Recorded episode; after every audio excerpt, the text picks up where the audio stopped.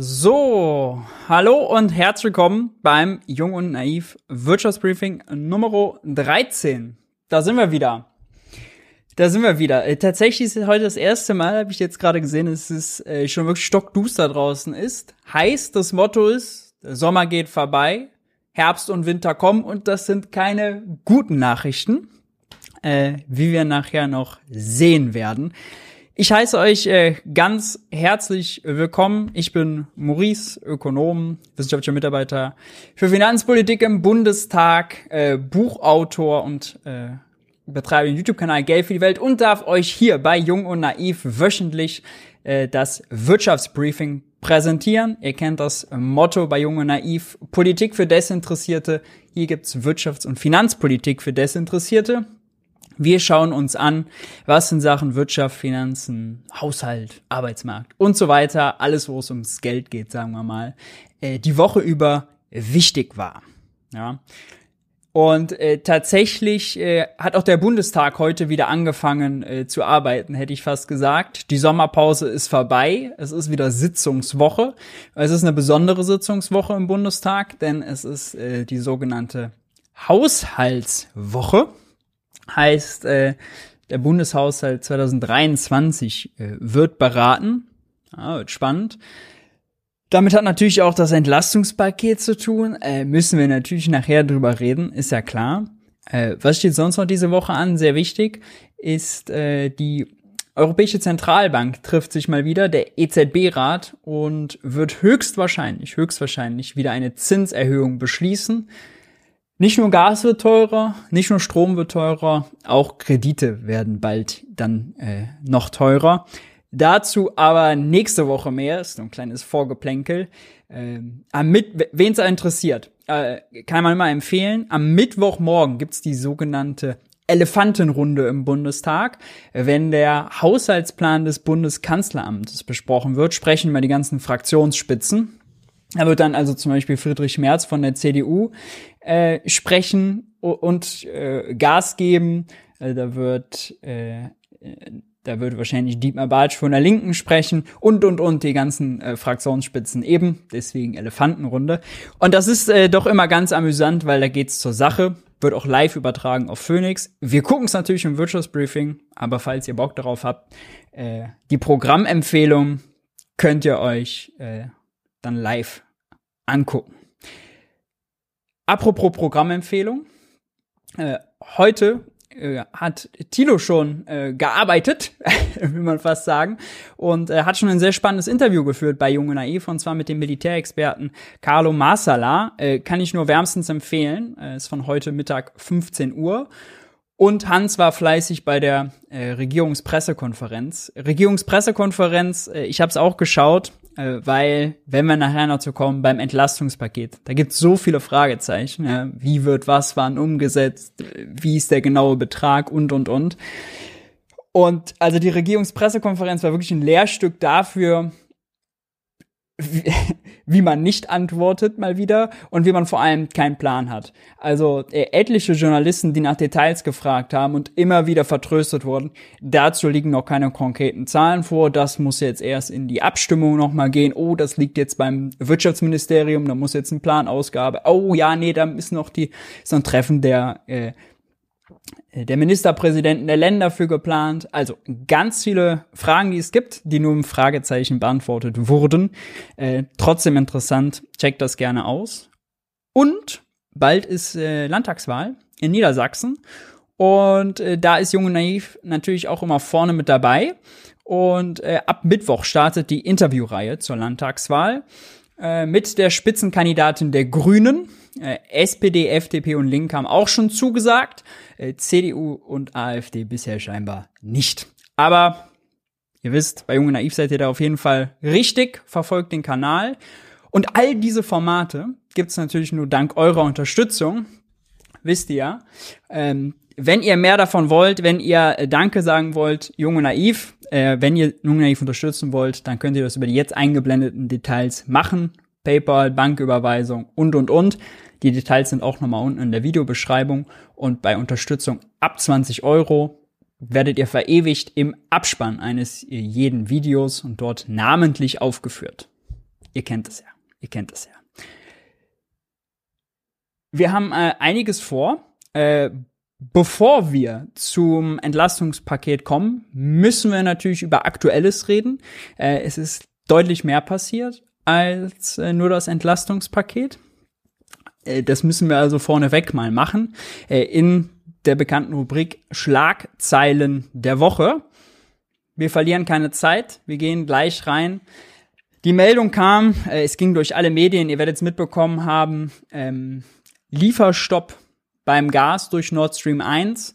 Äh, Gazprom hatte Wartungsarbeiten angekündigt, eigentlich nur für drei Tage, und dann haben sie gefunden, oh, da gibt's scheinbar noch ein Ölleck.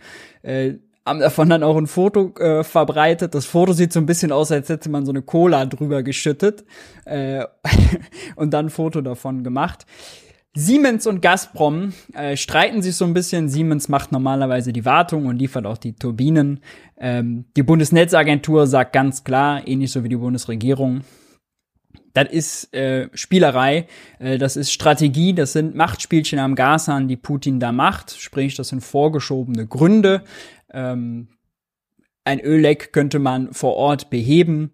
Ähm, es tritt also ein bisschen ein, was man schon befürchten konnte. Ja, die äh, Lieferungen durch äh, Nord Stream 1 äh, scheinen jetzt endgültig Geschichte zu sein. Äh, man weiß es nicht, ob das jetzt nochmal aufgeht oder nicht, ja.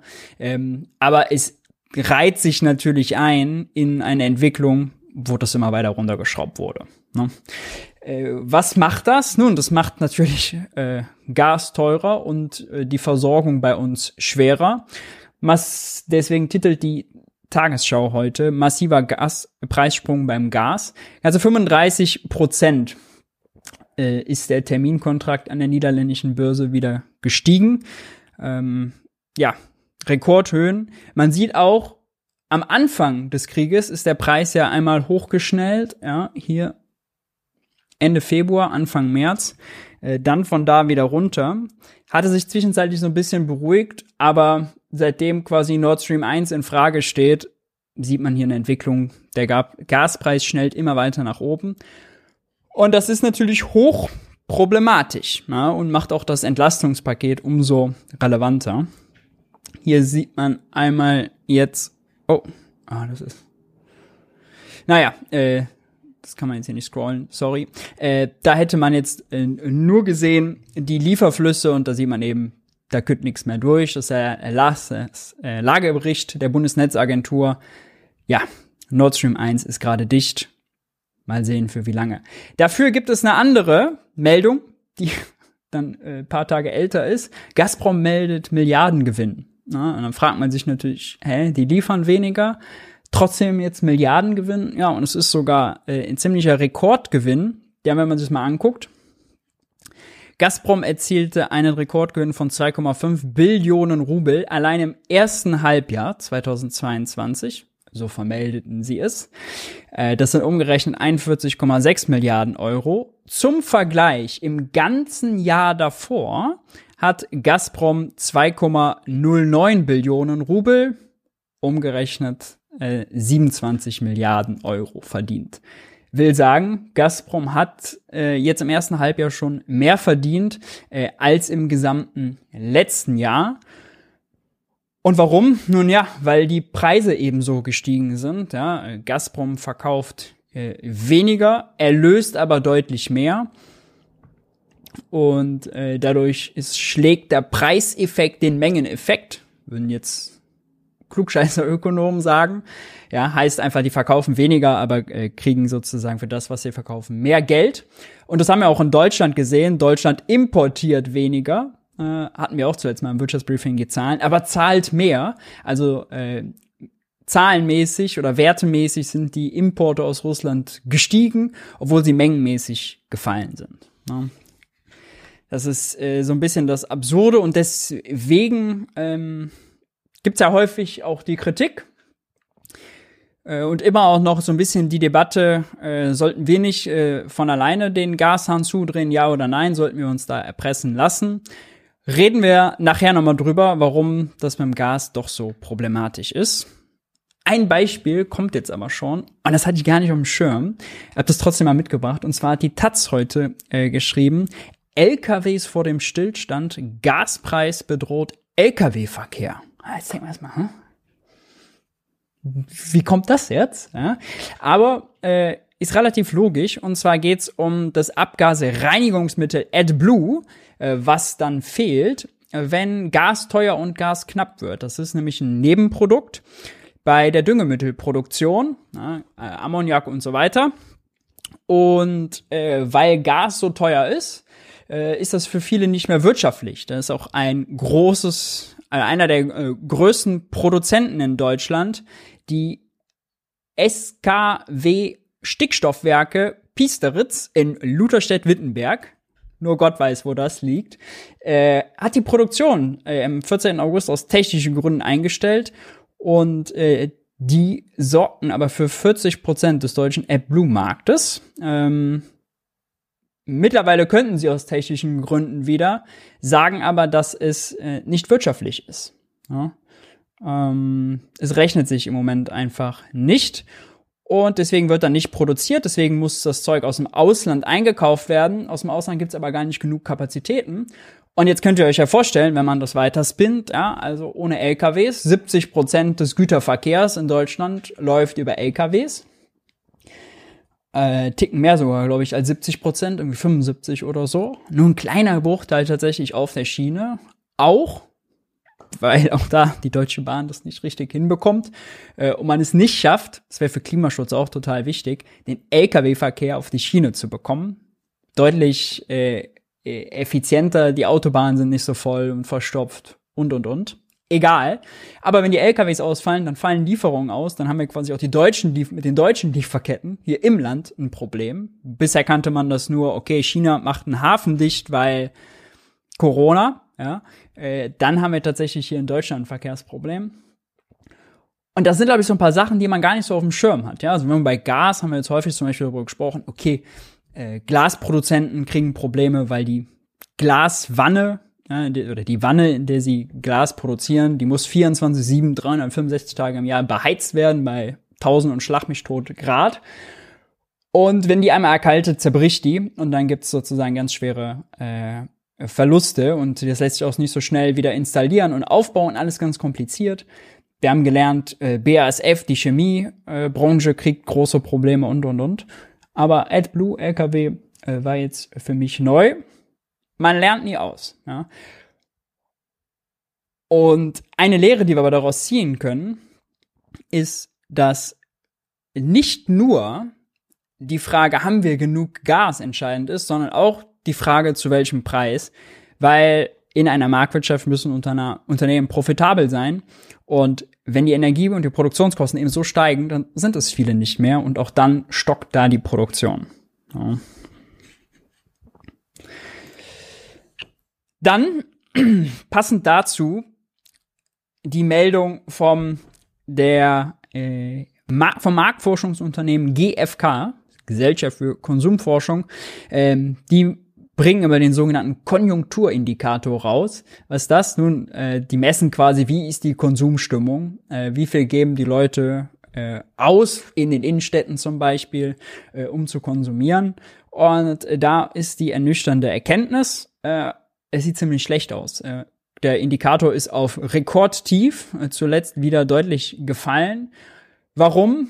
Nun ja, kann man sich leicht erklären. Je mehr Geld die Leute bei, an der Tankstelle, beim Gasversorger, ähm, im Supermarkt und, und, und ausgeben müssen, desto weniger Geld haben sie natürlich, um ihren Konsum, der ihnen das Leben verschönert, bisschen bescheidenen Wohlstand bringt, aufrechtzuerhalten. Ne? Und das, der Konsum bedeutet dann, die Brötchen beim Bäcker zu kaufen. Bäcker Lutze äh, gibt's also nicht so gut.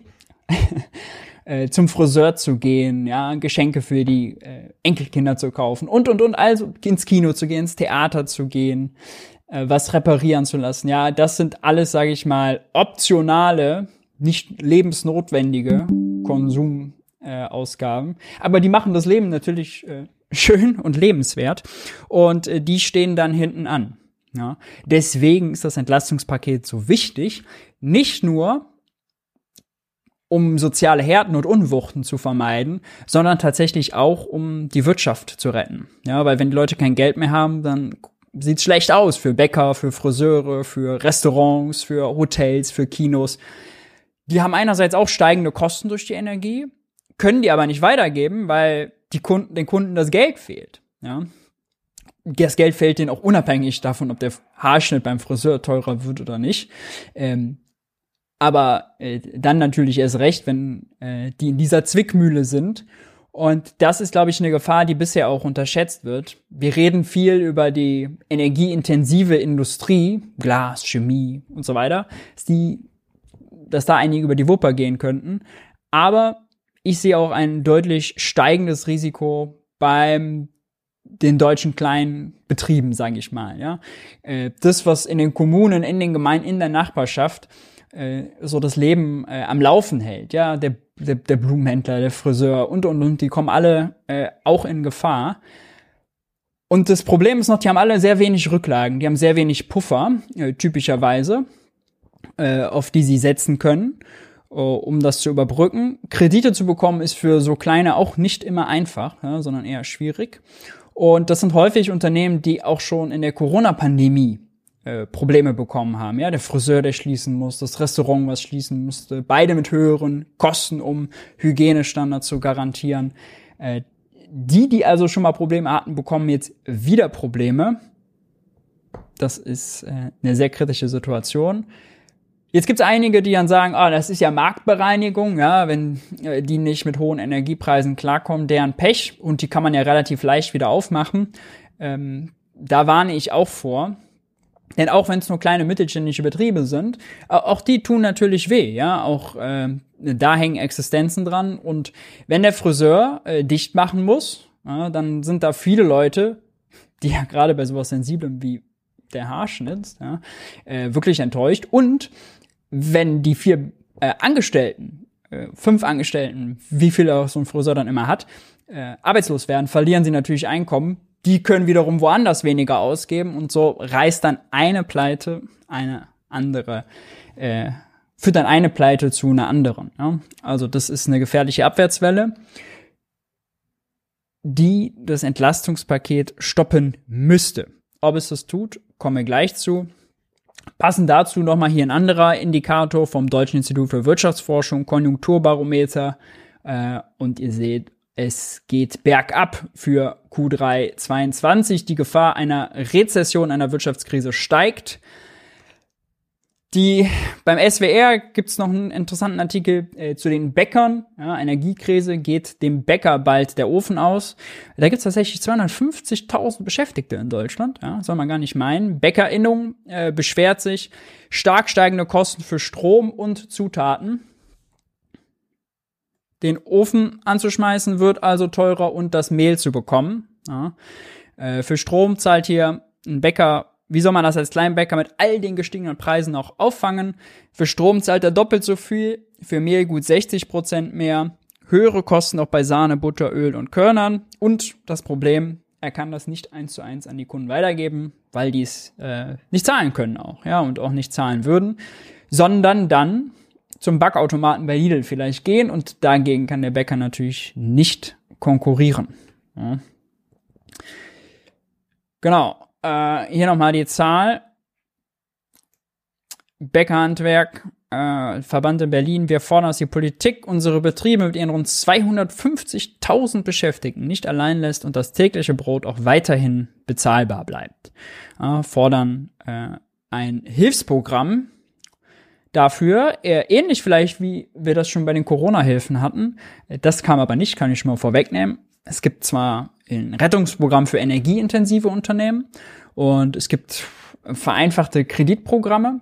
Es soll jetzt auch, es soll jetzt auch, das vielleicht mal vorwegnehmen, wieder eine vereinfachte Insolvenzregelung geben. Hatten wir auch während Corona schon. Auch wie die aber aussehen sollen, ob die so aussieht wie äh, während Corona, konnte auch das Wirtschaftsministerium heute äh, noch nicht beantworten. Da steht einfach noch super viel in, in den Sternen. Ja, viele Fragezeichen. auch hier äh, Hessenshow berichtet, dass äh, auch Gastronomie und Hotels äh, die Probleme bekommen. Ich habe das einfach mal hier so ein bisschen gesammelt, dass man einen Gesamteindruck bekommt. Äh, Nachfrage NRW-Industrie im Juli um 12,4 Prozent eingebrochen. Ja, Auftragseingänge wiederholt runtergegangen. Schon im Juni war es minus 11,9, jetzt im Juli minus 12,4 Prozent. Soll nur ein kleines äh, Gesamtstimmungsbild vermitteln. Heute dann die Meldung, Toilettenpapierhersteller Hakle meldet Insolvenz an. Hakle kennt man, ja, wie gesagt, von Toilettenpapier. Äh, ich glaube auch von Windeln und all so einem Zeug, genau. Äh, was ist deren Problem? Ja, Energie ist zu teuer geworden. Ne? Es ist eben sehr energieintensiv, das herzustellen. Die hatten ein paar Lieferkettenprobleme mit Papier. Äh, Papierherstellung braucht eben auch viel Energie und, und, und. Und, äh, tja, äh, die sind in die Zahlungsunfähigkeit geraten und müssen sich jetzt sanieren. Und ich glaube, äh, man lehnt sich nicht zu weit aus dem Fenster, dass wir davon wahrscheinlich mehr sehen werden. Und dass das äh, recht problematisch ist. Ja. Äh, ich will das Bild jetzt nicht zu düster zeichnen, ähm, insgesamt, wenn man sich wenn man sich zumindest das anguckt, was jetzt beim Statistischen Bundesamt noch reinguckt, ja, reinkommt, das war jetzt Konsumausgaben in ganz Deutschland, drei Prozent äh, real runter unter Vorjahresniveau oder 2,5. Ähm, auch Gesamtindustrie, ja, da gibt es einige, die auch erfolgreich laufen. Aber man muss ja auch sagen, das dicke Ende kommt ja noch die Preise, Energiepreise, die man jetzt an der Börse sieht, sind ja auch längst noch nicht angekommen. Weder bei uns Verbrauchern oder nur teilweise, aber eben auch noch nicht bei den äh, Unternehmen. Ja, äh, aber dass schon solche äh, großen äh, jetzt hier fallen, ist natürlich kein gutes Zeichen. Ja. Dann äh, noch eine andere Meldung.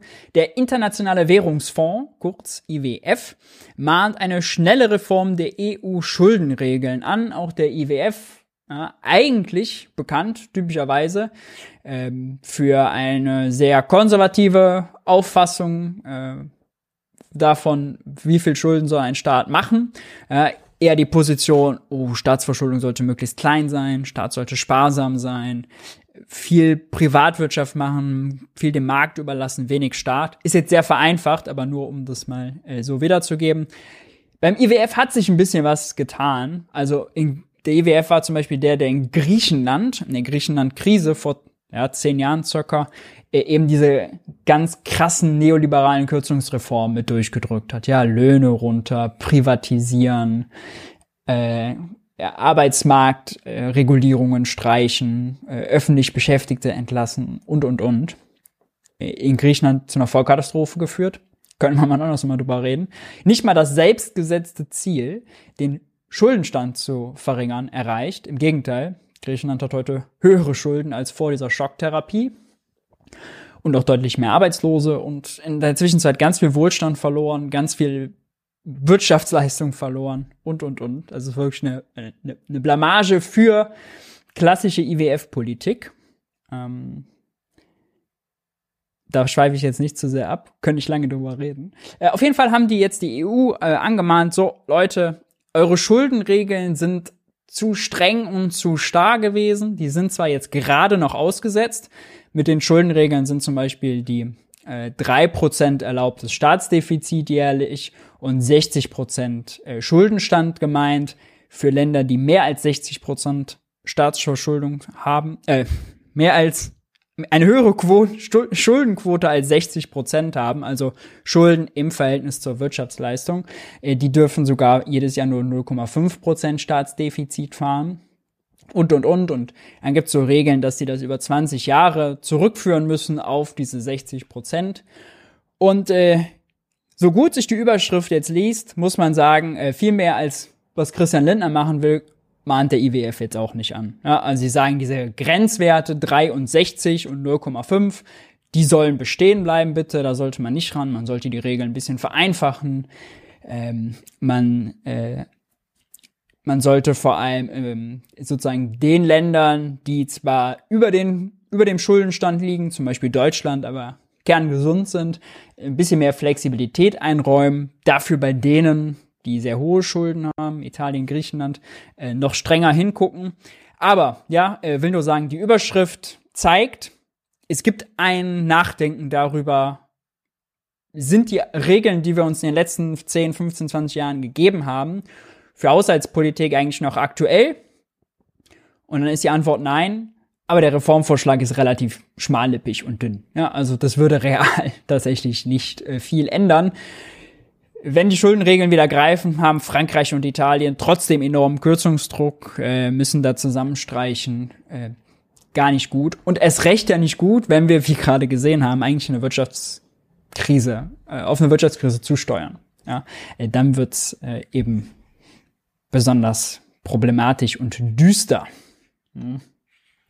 Naja, so viel ähm, zu den Schlagzeilen der Woche. Jetzt würde mich noch mal eine Sache interessieren, das hatte ich mir vorher vorgenommen. Und zwar, wir machen eine kleine Umfrage. Ähm, kennt ihr oder kennt ihr Firmen, die Kennt ihr Firmen, die jetzt in letzter Zeit pleite gegangen sind? Das äh, würde mich mal interessieren. Man kennt das ja vielleicht aus der Nachbarschaft, in eigenen Gemeinde. Da ist jetzt ein Laden, der zugemacht oder so. Das würde mich mal interessieren. Ist natürlich jetzt nicht äh, statistisch relevant oder so, aber einfach, äh, wir haben jetzt viel darüber gesprochen, wie, wie ist so die Stimmung. Äh,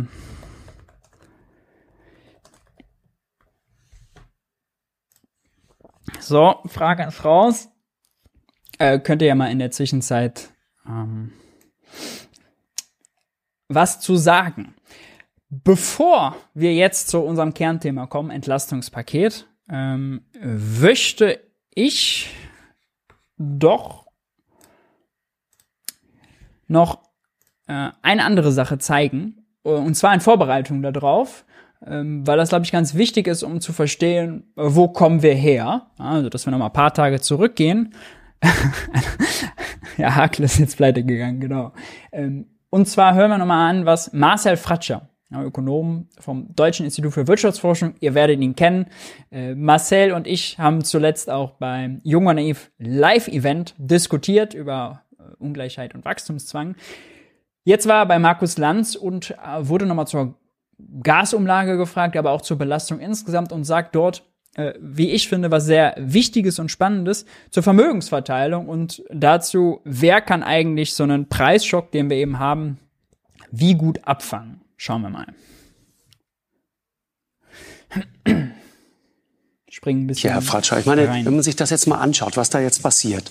Und wir nehmen jetzt mal eine vierköpfige, fünfköpfige Familie dann ist es ja am Ende für die so, das haben äh, schlauere Leute als ich ausgerechnet, die sagen, naja, diese Gasumlage wird am Ende zwar 500, 600 Euro kosten, aber mit der reduzierten Mehrwertsteuer auf den Gasverbrauch insgesamt dieser vier-, fünfköpfigen Familie wird das am Ende für die ein Plus von 80, 85 Euro sein. Das heißt, das ist verkraftbar. Das heißt, der eigentliche Skandal ist doch ein ganz anderer. Der Skandal ist doch, dass die Gaspreise schon vorher und innerhalb eines Jahres ins Unendliche galoppiert sind. Das ist doch der richtig große Kuchen. Und über den redet kaum einer. Absolut richtig. Äh, Sie sagen es zu Recht. Ähm, vielleicht mal die Zahlen in aller Kürze dargestellt. Eine Vier-Personen-Haushalt, einen durchschnittlichen Verbrauch 20.000 Kilowattstunden pro Jahr, hatte im letzten Jahr Kosten von 1.300 Euro im Jahr ohne die Gasumlage und Mehrwertsteuersenkung ähm, steigt es jetzt wahrscheinlich auf 3.600, 3.700 Das meine ich, das ist der fette wir, Kuchen. Wir reden also mhm. um eine mehr als Verdopplung, Verdreifachung der. Preise. Genau. Ja. Das ist äh, nochmal wichtig im Hinterkopf zu haben. Ja, ist nur Gas, da ist Strom, da ist Lebensmittel, da ist Sprit, da ist äh, ÖPNV, da ist Friseur und Bäcker teurer, alles noch nicht mit drin. Oder Miete, ja, es gibt ja einige Vermieter, äh, die 10% der Mietverträge in Deutschland Index-Mietverträge. Da erhöht der Vermieter einfach jetzt um die Inflationsrate die Miete. Hat er höhere Kosten für die Miete? Nee. Aber Nebenkosten laufen ja sowieso bei ihm durch, laufen dann über die Mieter. Wird das Vermieten jetzt teurer? Hat mein Vermieter jetzt mehr Kosten dadurch? Hat er natürlich nicht, ja. Das sind wirklich äh, freche Verträge. Äh, Indexmietverträge sollte man, äh, sollte man verbieten. Das ist äh, nicht die feine Art, nicht die englische Art, wenn man so will. Aber ähm, genau, gibt's trotzdem. Und das ist da alles noch nicht mit eingerechnet. Ja, trotzdem, dann für so eine Familie, wurde gerade gesagt, Verdreifachung, Verdopplung, bedeutet schon mal schnell zwei, drei, viertausend Euro mehr.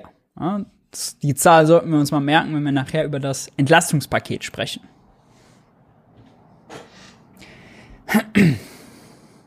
Ja.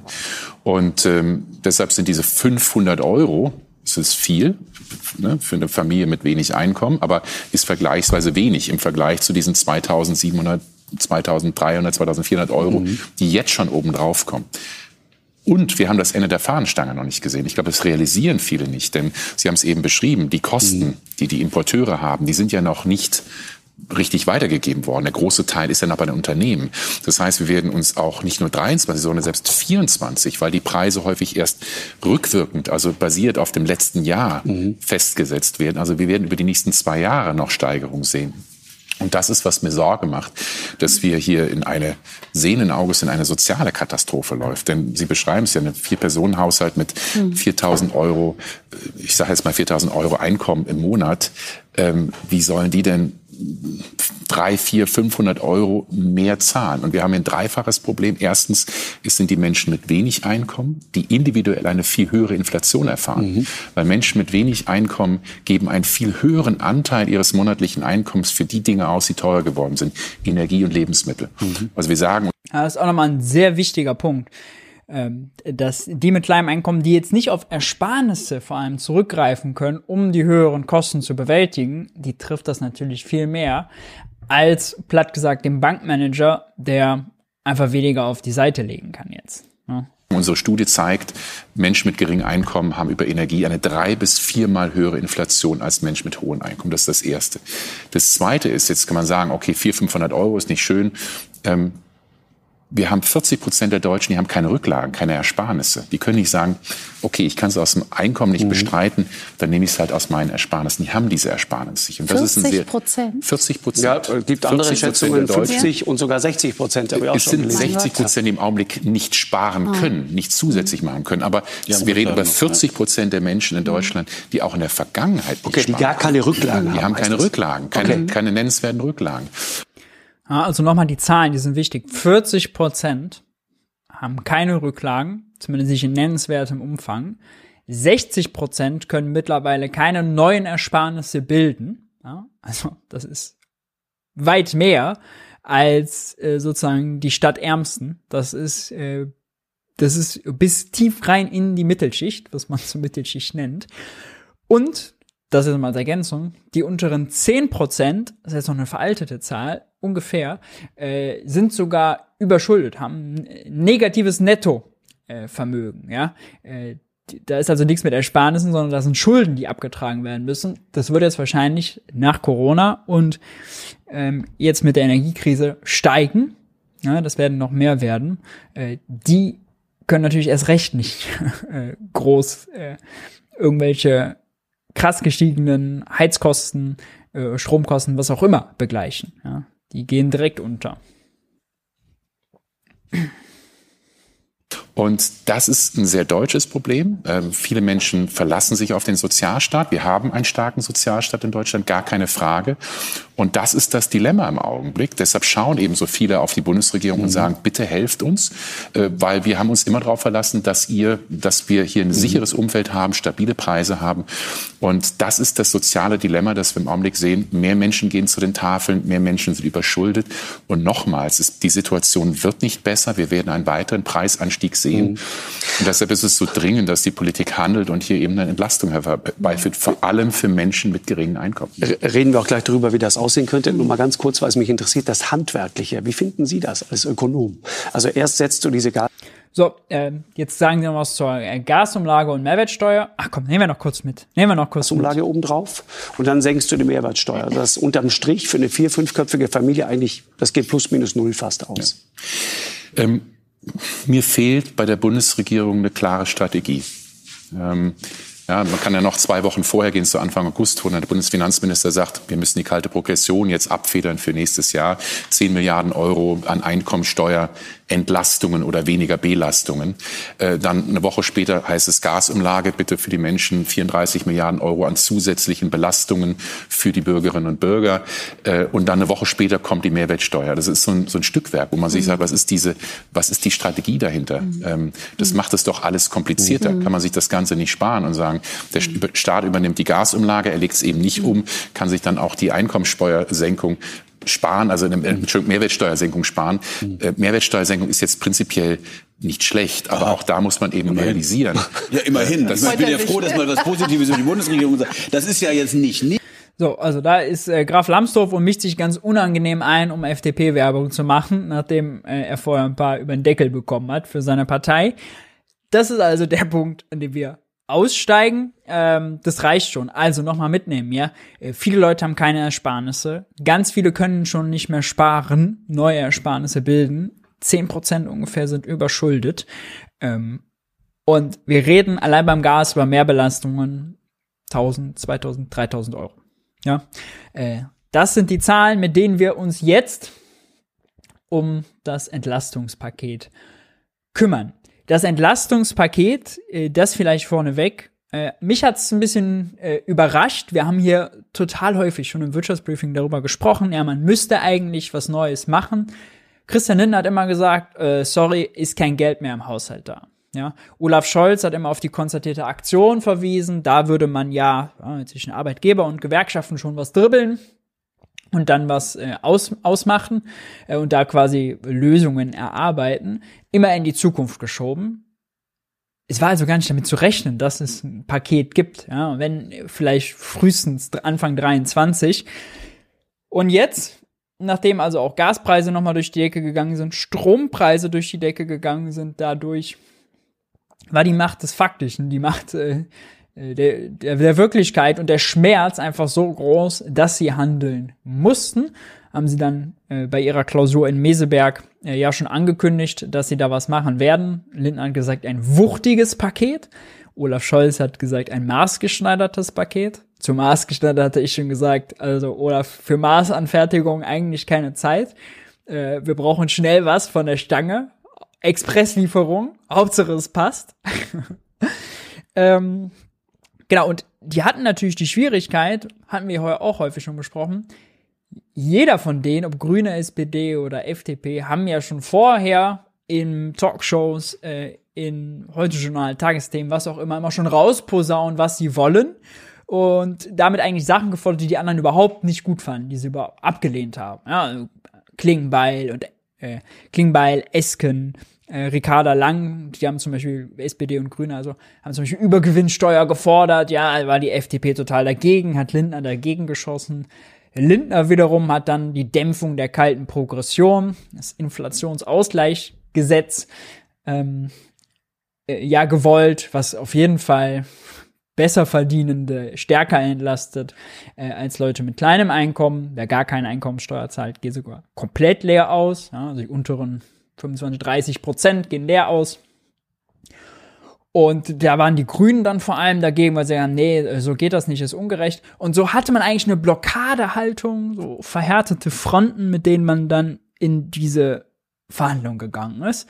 Die haben Samstag äh, angefangen, früh, um neun, zehn Uhr vormittags und äh, nach Lindners Aussage 22 Stunden gedauert. Ja, 22 Stunden haben die da zusammen gehockt um ein neues Paket zu schnüren. Das war im Bundeskanzleramt. Zwischendurch sind sie dann raus auf dem Balkon, haben Fotos geschossen. Ähm, die Sonne war dann morgens schon aufgegangen, als sie den, äh, das Kanzleramt wieder verlassen haben. Und dann um 11 Uhr war eine Pressekonferenz angesetzt für Mittwoch. Die sahen natürlich alle tot aus, geschöpf, äh, geschöpft, äh, erschöpft, müde, zerrieben, zerrissen. Ähm, der einzige, der einen halbwegs frischen Eindruck machte äh, und auch ein Lächeln auf den Lippen hatte, als sich hingesetzt hat, war Christian Lindner.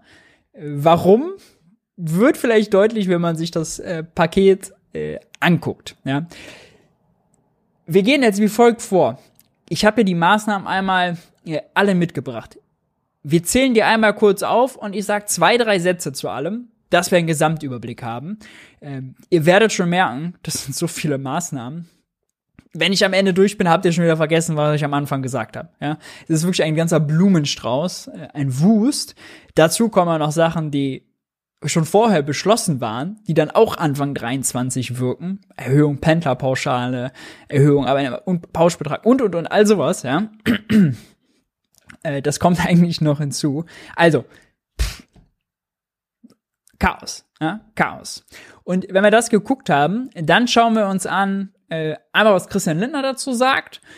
Ich wollte mir auch eigentlich, ich habe es auch, glaube ich, unten in die Videobeschreibung gekriegt, ich wollte das Sommerinterview von Olaf Scholz gucken, aber ey, das war so totlangweilig. Der sagt da quasi nichts. Das schenken wir uns. Stattdessen wir gucken wir uns die Oppositionsstimmen an, was CDU und Linke denn dazu kommentieren. Ja. Gesamtvolumen des Pakets äh, 65 Milliarden sein. 65 Milliarden Euro, äh, da muss man mal ein Fragezeichen hintermachen. Da konnte heute auch in der Regierungspressekonferenz keiner sagen, wie die zustande kommen.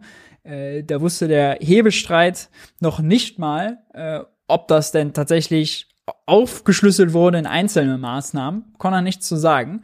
Hat sich nur darauf verwiesen, dass Christian Lindner sagt, ah, konservativ geschätzt sollen es 65 Milliarden sein.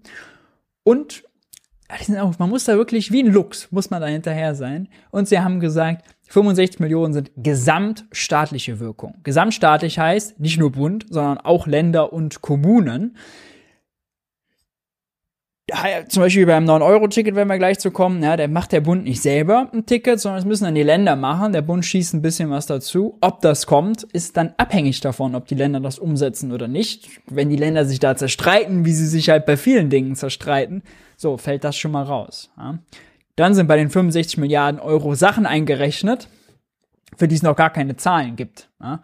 Also äh, eine Strompreisbremse oder zu sagen, wo der Preis gebremst werden soll. Äh, schwierig. Ein Bürgergeld, was vorher schon beschlossen wurde, eine Mehrwertsteuersenkung für die Gastro, die schon beschlossen wurde und, und, und. Also diese 65 Milliarden, haben wir mal ein riesiges Fragezeichen dran. Ein riesiges Fragezeichen. Gut, kommt, gehen wir durch. Also, ich mache es noch einen Ticken größer, vielleicht. So. Maßnahme Nummer eins: Strompreisbremse. Ja, die Ampel will eine Strompreisbremse für den Basisverbrauch einführen. Die Maßnahme hängt zusammen mit einer anderen Maßnahme, nämlich einer Erlösobergrenze für den Strommarkt. Das ist quasi, ja, äh, das BMF schreibt selber, dass sie damit Zufallsgewinne abschöpfen. So ein bisschen die Übergewinnsteuer light. Ist keine Steuer, ist Lindner auch ganz wichtig zu sagen, ist keine Steuer. Lindner muss nichts machen, liegt bei Robert Habeck, nicht bei Christian Lindner, äh, sondern ist eben ein Eingriff in den Strommarkt. Äh, was passiert da? Im Moment ist es ja so, ähm, dass wir am Strommarkt, das, wird, das Wort wird ja von euch wahrscheinlich schon jetzt gehört haben, Merit-Order-Prinzip haben, äh, nämlich dass sozusagen äh, die günstigsten Anbieter dürfen äh, als erstes ihre gesamten Mengen verkaufen und wenn das wenn die Nachfrage größer ist als das Angebot, was zum Beispiel Solar, Wind, Kohle, Atom und so anbieten, dann wird am Ende so, äh, wird sozusagen Gaskraftwerk dazu geschaltet. Ähm, circa 10 Prozent äh, macht's, äh, die, machen die Gaskraftanlagen im Moment äh, bei der Stromproduktion aus.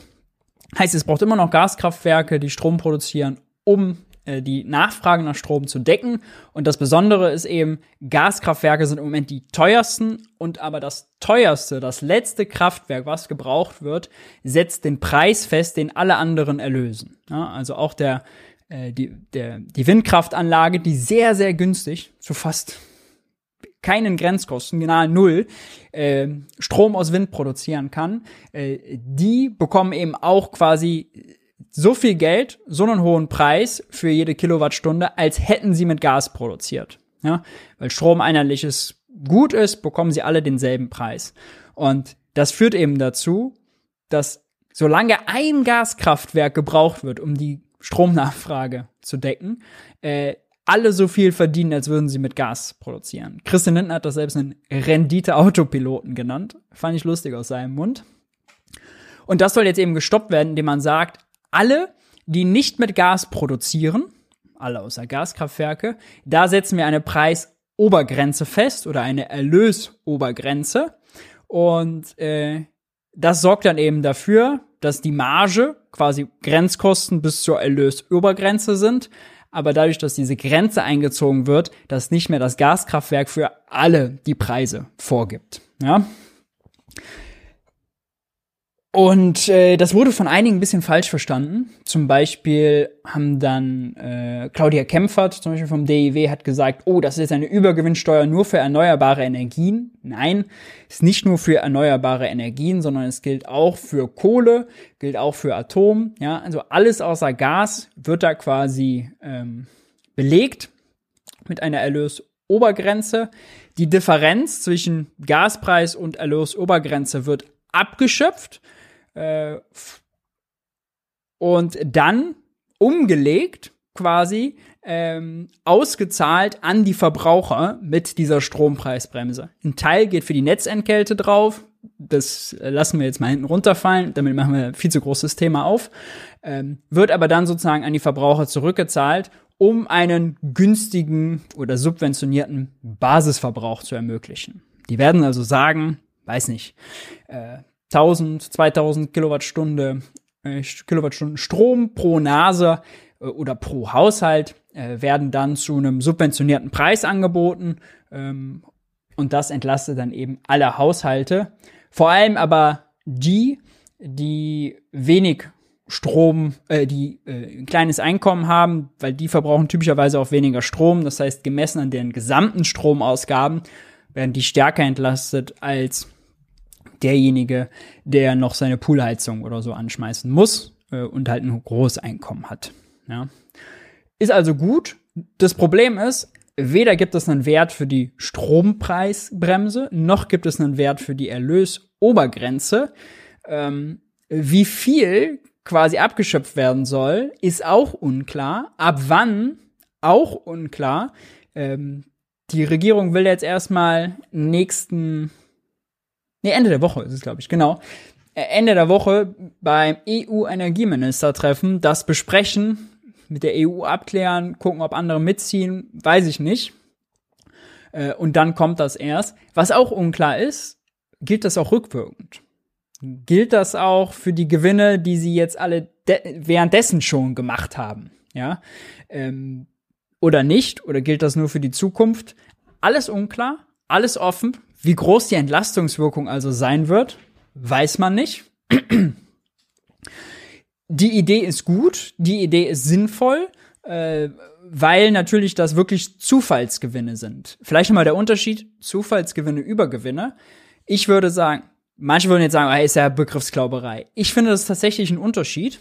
Aber in dem Buch, was ich im Moment schreibe, der neue Wirtschaftskrieg ist auch geschrieben. Übergewinne sind für mich, da nutzt jemand seine Marktmacht aus. Ja, ein Mineralölkonzern, der einfach marktmächtig ist und höhere Preise diktieren kann. Äh, das ist jetzt ein Übergewinn, den er quasi, ein Krisengewinn, den er wirklich macht, ja, der auf Marktverhalten zurückzuführen ist, auf Marktmacht. Wenn aber RWE mit der Kohle, der eigentlich totgesagten Kohle, jetzt auf einmal wieder ganz hohe Margen erzielt, weil Gas so teuer geworden ist, das liegt ja gar nicht, da kann RWE ja gar nichts dafür. Ja, äh, wäre der Krieg nicht, wäre Gas nicht so teuer, hätte RWE diese Gewinne nicht gemacht. Also es ist wirklich reiner Zufall. Viele haben jetzt kritisiert, oh, also jetzt werden da erneuerbare Energien besteuert und Öl nicht. Äh, das wäre ja total schlecht, weil damit würde man den Ausbau der erneuerbaren Energien bremsen. Äh, da bin ich sehr skeptisch tatsächlich. Häufig wird bei dieser Kritik vergessen, dass auch Kohle und auch Atom mit äh, Erlösobergrenzen versehen werden. Ja, also es ist nicht so, Fossile werden freigestellt und nur Erneuerbare äh, geschröpft. Zweitens ist es so, der Ausbau von erneuerbaren Energien hängt ja nicht daran, dass es nicht profitabel wäre. Ja, selbst vor dieser Price äh, Preisrally, die wir gesehen haben, ja, Gaspreise so explodiert sind und den Strommarkt so getrieben haben, selbst davor war es äh, hochprofitabel, äh, mit Wind und mit Solar Strom produ zu produzieren. Ja, also die Profitanreize, die hat es wirklich nicht gebraucht. Die Übergewinne, diese krassen zusätzlichen Gewinne, die da jetzt gemacht wurden, äh, die sind auch kein Investitionsanreiz. Das hat Christian Lindner immer gesagt, habe ich da schon kritisiert. Das sagen jetzt einige, die wahrscheinlich eher Grünen zuzuordnen sind auch. Verstehe ich nicht, weil ein ein äh, ein Energieunternehmen kann ja oder ein Unternehmen generell kann Investitionen nicht an Zufallsgewinnen ausrichten. Ja, die Zufallsgewinne belohnen ja nicht Investitionen aus der Vergangenheit. Und man weiß auch nicht, ob es die in der Zukunft gibt. Die Zukunftserwartungen entscheiden aber darüber, ob es sich zu investieren lohnt oder nicht. Ja, in Zukunft soll es aber diese Zufallsgewinne ja nicht mehr geben. Äh, und davon kann man auch nicht ausgehen, dass es die gibt. Das heißt, für die Investitionen spielen diese Zufallsgewinne keine Rolle. Die sind gerade ein krasses, nettes Nebengeschäft. Auch da muss man sagen, ne, stecken auch die gleichen äh, Aktionäre zum Teil dahinter, wie sie bei Mineralölaktien oder äh, RWE-Aktien und sonst was dahinter stecken. Die machen jetzt ein gutes Geschäft, ja, aber für Investitionen in erneuerbare Energien ist viel entscheidender, ist es ein stabiles Geschäftsmodell? Gibt es weniger Bürokratie? Wird die Fläche zur Verfügung gestellt? Äh, gibt es genug Materialien und Komponenten? Äh, all das ist im Moment ein Problem. Also der Windausbau hängt total, Windkraftausbau hängt total hinterher. Ja. Ähm, deswegen hat, Lin, äh, hat Habeck ja mit Osterpaket und so versucht nachzusteuern. Da hängen wir total hinterher. Aber nicht, weil die Gewinne, Gewinnaussichten nicht stabil sind. Ja. Und eine Sache verstehe ich noch nicht. Auch ich verstehe natürlich nicht alles, ist ja klar. Äh, erst recht nicht alles am Energiemarkt. ist natürlich nicht mein äh, erstes Steckenpferd. Und zwar folgendes. Es ist kein An, durch dieses Merit Order Prinzip ist ja kein Anreiz da für Wind und Solar, äh, so zu investieren, so die Menge auszuweiten, die Produktionsmenge auszuweiten, dass man quasi alle anderen aus dem Markt verdrängt. Weil, wenn man Gaskraftwerke aus dem Markt verdrängt, bedeutet das natürlich, dass der Preis, den man erlöst, massiv fällt. Man killt, man streicht also seine eigene Marge zusammen. Ja, die müssen also alle ein Interesse daran haben, dass das letzte Kraftwerk, was Strom produziert, eins ist, was extrem teuer ist, weil dann machen sie eben die höchsten Gewinne. Und da verstehe ich noch nicht, wie man das System ändern muss, damit das nicht mehr so ist. Ja, aber bisher ist so dieser Klassiker, Firmen wollen immer mehr investieren, um mehr Marktanteil zu haben. Wenn man in anderen Branchen hat, da eben genau nicht der Fall. Ja. Sie streichen sich ihre eigene Marge zusammen. Weiß ich nicht, was man da machen muss. Es war zum Beispiel am, äh, Anfang der 2000er gab es eine sehr hohe Einspeisevergütung für Wind und Solar. Da hat sich das sozusagen gelohnt. Da hat sich dadurch allein schon gelohnt, viel zu produzieren, weil man damit viel Geld verdient hat. Aber natürlich, wenn Gaskraftwerke so entkoppelt sind und so teuer sind, ja, ähm, dann streicht man sich ja so die Marge zusammen. Da gibt's den Anreiz gar nicht. Ja. Nun ja, äh, so viel also zu Strompreisbremse und äh, Erlösobergrenze war, glaube ich, das kontroverseste Thema. Gaspreisdeckel äh, fehlt, haben sie sich nicht getraut, hätte auch reingepasst. Zu Gaspreisdeckel steht nur im Text, dass sie äh, eine Expertenkommission dazu gründen. Wenn man mal nicht weiter weiß, gründet man eben einen Arbeitskreis, der Klassiker. Ähm, alter Karlauer. Ja, ähm, haben sie sich nicht getraut. Dabei wäre natürlich Gas noch mal viel entscheidender als Strom, weil wir da ja schon über deutlich längeren Zeitraum auch die Vervielfachung der Preise sehen. Ähm, und ja, also äh, da ist auf jeden Fall eine Leerstelle.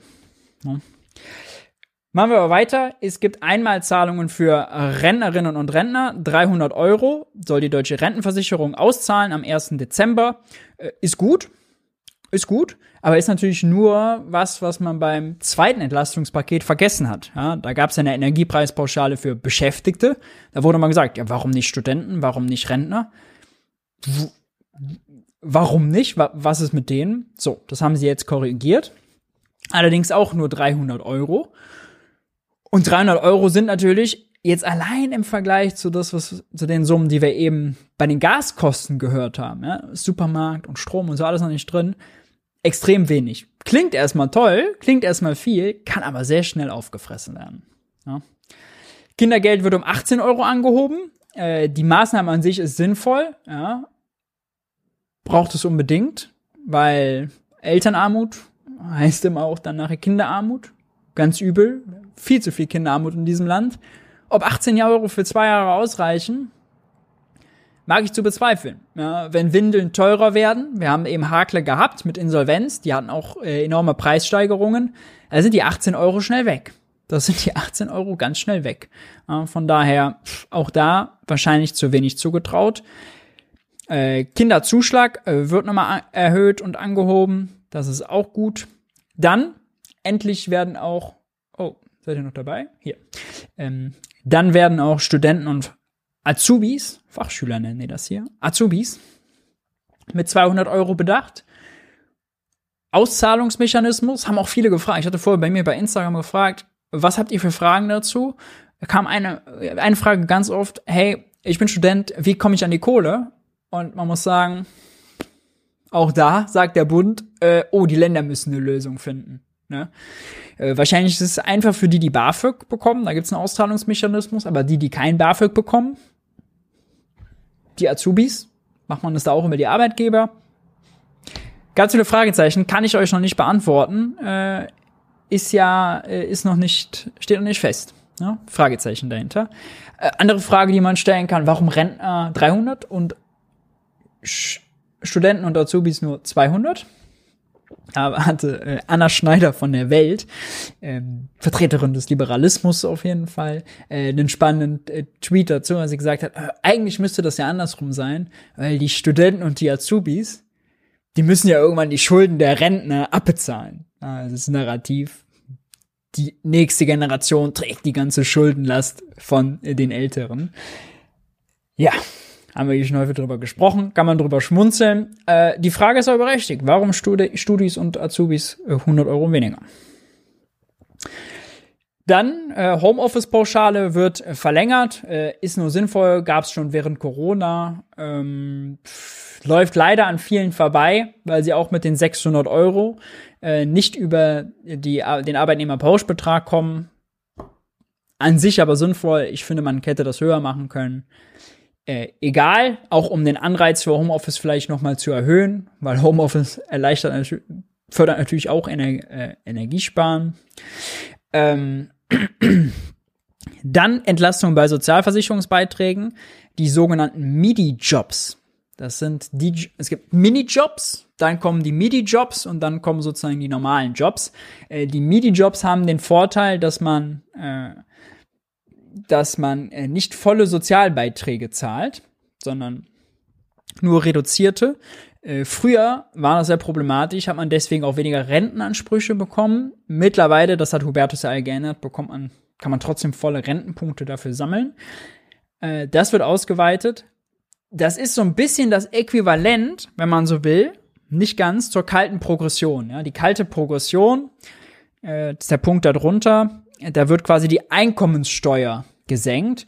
Für diejenigen, die keine Einkommenssteuer zahlen, bringt das aber nichts. Wer aber arbeiten geht, mal hoch geht und einen Lohn bekommt, zahlt zwar keine Einkommenssteuer, dafür aber Sozialbeiträge. Ja, die werden da jetzt gesenkt, um auch da mehr Netto vom Brutto, hat Olaf Scholz auch so gesagt, zu ermöglichen. Ähm, ja, macht ein bisschen das was aus, hilft auch äh, ein paar Arbeitgebern, äh, die natürlich Sozialbeiträge senken wollen. Insgesamt muss man aber sagen, MIDI-Jobs, ganz schwieriges Konzept, äh, weil das natürlich, also da sind überwiegend Frauen drin, da ist viel Teilzeitbeschäftigung drin. Das ist dann, dann häufig, äh, wenn das so subventioniert wird von der Politik, äh, eben auch ein Modell, um prekäre Beschäftigung äh, zu verfestigen. Gibt es einiges an Kritik dran. Ne? Kalte Progression äh, muss man jetzt sagen, die Grünen hatten sich ja beschwert, äh, auch Teile der SPD hatten sich beschwert. Hier hat sich Linden aber durchgesetzt. Auch heute in der Regierungspressekonferenz wurde nochmal klar gesagt, nee, also das, die Lindner Eckwerte, die Zahlen, die sind so durchgewunken worden. Ja, äh, da wurde scheinbar nicht drüber gesprochen. Da hat sich Lindner voll durchgesetzt. Dann kommen wir zum Wohngeldreform. Ihr merkt schon, äh, dann, dann, dann kommt immer mehr. Ähm, Wohngeldreform, äh, Wohngeld bekommen die die zu viel verdienen für die Grundsicherung, zum Beispiel für äh, zum Beispiel jetzt für, für Hartz IV oder so, aber zu oder äh, Sozialgeld, äh, aber zu wenig, um quasi ordentlich über die Runden zu kommen äh, bei den Wohnkosten. Bisher haben das nur 600, 700.000 Leute bekommen, also wirklich wenig. Äh, auch weil sie wohl zu wenig beantragt hatten, ist auch total unklar, wie sind da wirklich die Grenzen, wer hat da äh, eine Berechtigung zu und so. Gibt natürlich auch äh, so Sachen wie Scham und so, dass man das dann nicht beantragt. Leute wollen eher selbst über die Runden kommen, wollen dann nicht noch vom Staat irgendeine Stütze. Das wird jetzt ausgeweitet, ähm, reformiert, sodass äh, nicht mehr 700.000 Leute das bekommen können, sondern zwei Millionen. Äh, und dann gibt's Zuschüsse, 415 Euro für einen Ein-Personen-Haushalt, 540 für zwei Personen und äh, jeweils ein Huni mehr, wenn noch mehr Personen in dem Haushalt leben. Das ist gut. Äh, das trifft nämlich vor allem diejenigen, die, wie gesagt, also zu, zu viel verdienen für Sozialstaatsleistung, sonstige Sozialstaatsleistungen, aber zu wenig, um über die Runden zu kommen, ja. Ähm, die trifft das, ist eine sehr, ist eine gute Maßnahme. Auch da muss man aber sagen, ein Einmalzuschuss 415 Euro ist gut, kann aber auch äh, nicht ausreichen, ne, bei den Zahlen, die wir äh, eben gehört haben. Äh, Umsatzsteuer auf Gas, das hatten wir, äh, ist schon klar, ist quasi das Äquivalent zur Gasumlage, ja, die damit ausgeglichen wird. Aber nicht für alle ausgeglichen wird, hat Olaf Scholz auch eine Milchmädchenrechnung gemacht. Wer nämlich alte, günstigere Gasverträge hat, der zahlt nach, wenn er Gasumlage zahlt und damit Mehrwertsteuer spart, zahlt er trotzdem mehr. Nur die, die die teuren neueren, neuen Verträge haben, werden äh, entlastet. Erst ab 22 Cent pro Kilowattstunde Gas äh, gleicht sich das aus. Ja? Ist Gasumlage gleich Mehrwertsteuersenkung. Darüber wird man netto entlastet, wirkt die Mehrwertsteuersenkung stärker. Darunter, wenn man auch 8 Cent Vertrag hat oder so pro Kilowattstunde, äh, latzt man trotzdem mehr. Dann äh, die Doppelbesteuerung bei Renten wird früher beendet. Das ist äh, sehr sinnvoll. Das Bürgergeld wird eingeführt und hier müssen wir jetzt wirklich, da müssen wir kurz drüber reden. Da müssen wir kurz drüber reden. Äh, das ist nämlich schon wieder eine Mogelpackung. Ähm, und da bin, da kann man auch wirklich sehr enttäuscht sein. Wir haben auch hier im Wirtschaftsbriefing, es waren irgendwie drei oder vier, haben uns die Bundestagsdebatte dazu angeguckt. Und Hubertus Heil hat immer groß angekündigt, Olaf Scholz außerdem auch, also Bürgergeldreform soll nicht nur bedeuten Etikettenwechsel äh, und vielleicht ein paar kleinere Förmchen, äh, dass man äh, quasi von diesem von dieser Erbsenzählerei wegkommt, dass äh, das Sanktionsregime ein bisschen gelockert wird. Ja, das ist alles gut und sinnvoll. Aber die Kritik gerade von Sozialverbänden war natürlich, äh, es muss mehr Kohle bedeuten. Ja, Hartz IV ist zu wenig. 1,60 Euro für Bildung im Monat ist zu wenig. 5 Euro für Essen zu wenig. Die Hartz-IV-Sätze sind zu eng kalkuliert. Ja? Und da hat äh, Hubertus Heil ja häufig gesagt, ja, wir ändern noch die Berechnungslogik so, dass man sich quasi an den Ausgaben der unteren 30 Prozent der Bevölkerung, nicht der unteren 20 Prozent orientiert. Das hätte dann 40, 50 Euro mehr bedeutet. Ja? Jetzt äh, haben sie sich scheinbar festgelegt, ich habe noch nicht ganz verstanden, aber es klingt bisher so, als wäre das jetzt die endgültige Fassung. Das Bürgergeld soll auf rund 500 Euro steigen. Diese 500 Euro sind aber nur der Inflationsausgleich. Ja? Also wenn wir die Inflation, 8%, wenn man die da drauf rechnet, ja, auf die 450 Euro, die es vorher waren, dann kommt man schon fast auf diese fünf, an diesen 500 Euro an. Ja, also es ist keine wenn nur eine ganz, ganz mickrige, wirkliche Regelsatzerhöhung. Ja. Und der Inflationsausgleich kommt natürlich zu spät, zum 1.1.23. Da haben die Leute ja schon ein Jahr lang zu wenig Hartz-IV-Regelsatz bekommen und Kaufkraft verloren. Ja.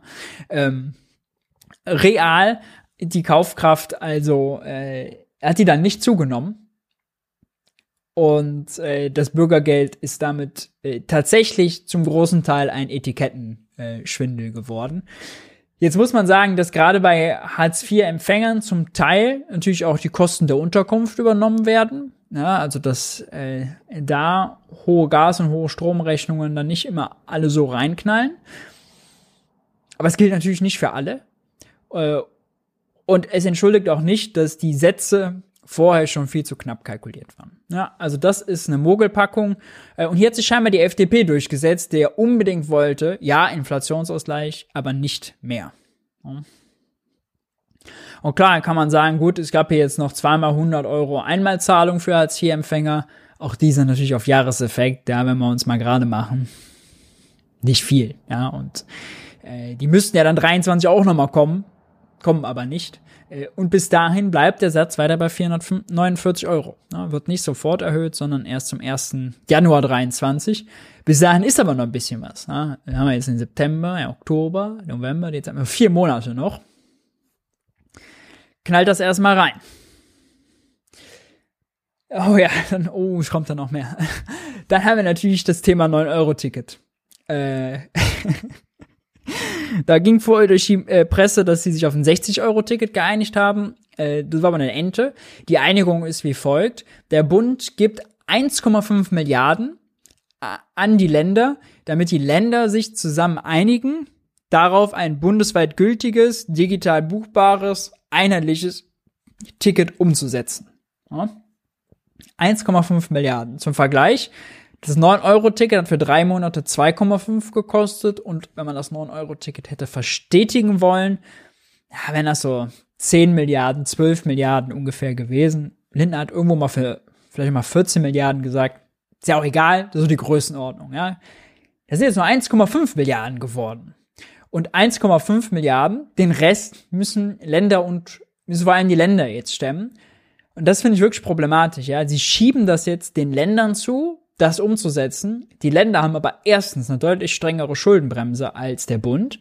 Der Bund darf sich 0,35 äh, Prozent strukturell verschulden. Die Länder 0,0 ist viel strenger. Und die Länder müssen ja auch noch ihre Kommunen in Schieflage retten. Ja, müssen den noch, äh, die noch über äh, die Wupper bringen.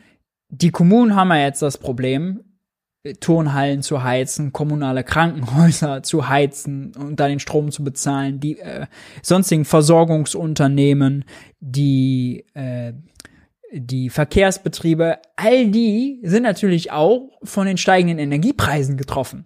All die machen jetzt auch ein deutlich schlechteres Geschäft. Die Kommunen machen also zum Teil miese und das müssen die Länder ausgleichen. Den Ländern jetzt aber in der Situation strengere Schuldenregeln und Kommunen in Schieflage auch noch zuzumuten, dieses Ticket umzusetzen, finde ich relativ läppig dafür, dass man sich auf Bundesebene so dafür abfeiert. Ja, ähm, nicht gerechtfertigt, sich dafür abzufeiern. Das ist nicht Führung. Äh, das ist Führung abgeben an die Länder. Hier macht mal. Und das Problem ist immer, wenn man Sachen an Länder abgibt, da sitzen dann 16 Ministerpräsidenten am Tisch, alle wollen was anderes, der eine hat das Geld, der andere hat das nicht. Äh, dann zeigt München mit dem Finger auf Niedersachsen, Niedersachsen auf NRW und dann zeigt der Osten auf den Westen und dann einigt man sich nicht. da kommt man zu nichts. Ob das also kommt, steht wirklich in den Sternen. Wann das kommt, steht wirklich in den Sternen. Und das verstehe ich strategisch nicht. Ja, also es soll dann nachher ein Ticket zwischen 49 und 69 Euro sein. Äh, erstens, auch das noch für viele zu teuer. Ja? Ähm, klar, wenn man es bundesweit nutzen kann und man diesen Tarifdschungel beendet, ist es gut. Äh, zum Teil ist es auch günstiger. Berlin AB kostet irgendwie 70, 75, ist schon im best, wahrscheinlich in Deutschlands best ausgebauten Bereich, ja, im äh, Berliner S-Bahn-Ring. Äh, es gibt ja auch andere Städte, da zahlt man schnell 100, 140 Euro. Wenn man durch ta zwei Tarifzonen muss, ja, dann ist man dann schon doch deutlich höher. Auch da hilft natürlich selbst ein 69-Euro-Ticket. Aber es ist ja immer die Frage, was ist der Anspruch? Ja? Und eine Sache verstehe ich strategisch nicht. Nämlich, wenn man ja PR machen will, you never walk alone. Ja? Ist ja so das, äh, das Ziel. Dann sorgt man jetzt natürlich gerade dafür, per 1. September, per 5. September, den wir heute haben, dass die Leute, die vorher 9-Euro-Ticket gewöhnt waren, die jetzt wieder buchen, auf einmal wieder sehen, oh, jetzt gilt wieder erstmal der alte Tarifdschungel und es ist unklar, ob was Neues kommt. Also erstmal zurück zum Alten, was schlecht war, und dann zu von da aus zu was Neuem, was ein bisschen besser ist, aber man ein Fragezeichen hintersteckt.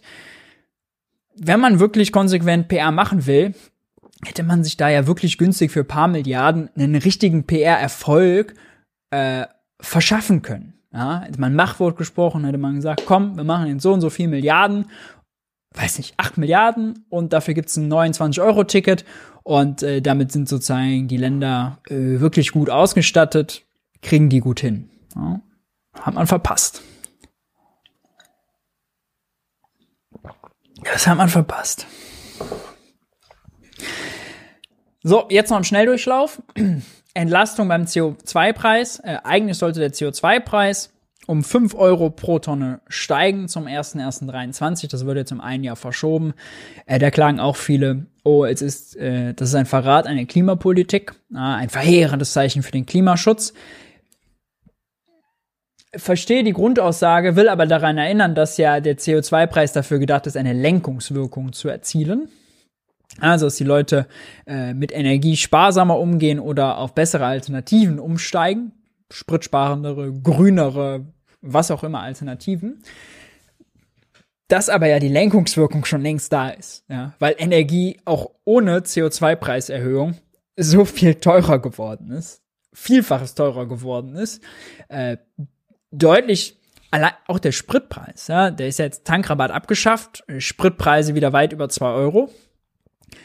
Äh, vor der Bundestagswahl war selbst die Fridays for Future Forderung 180 Euro CO2-Preis pro Tonne hätte dazu geführt, dass man bei Benzin so bei 1,80, 1,85, vielleicht 1,90, je nachdem, was man nimmt, auskommt. Da sind wir ja weit drüber. Ja, äh, bei anderen äh, Energiesorten natürlich auch die Lenkungswirkung, der Preiseffekt, der ist da. Deswegen würde ich sagen, also CO2-Preis äh, pro Tonne jetzt nochmal zu schieben, ist wirklich halb so wild. Ja, ähm, eher ist die Frage, würde ich dann nochmal aufmachen, ist das überhaupt eine gute Strategie, jetzt da auf die Preissignale zu setzen? Ähm, denn wir sehen ja in vielen Bereichen, es gibt keine Alternativen.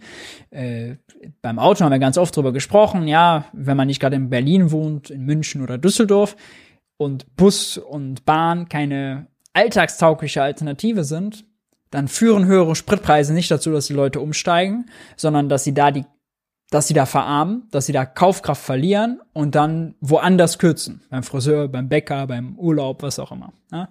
Ist also nur ein Verarmungsprogramm keine, nicht die Klimaschutzwirkung, die man sich davon erwünscht. Und bei Hausenergie ist natürlich auch so, ja, der Mieter, der hat in vielen Fällen gar keine Handhabe darüber, ob es eine Wärmepumpe gibt oder ob es eine Gasheizung gibt.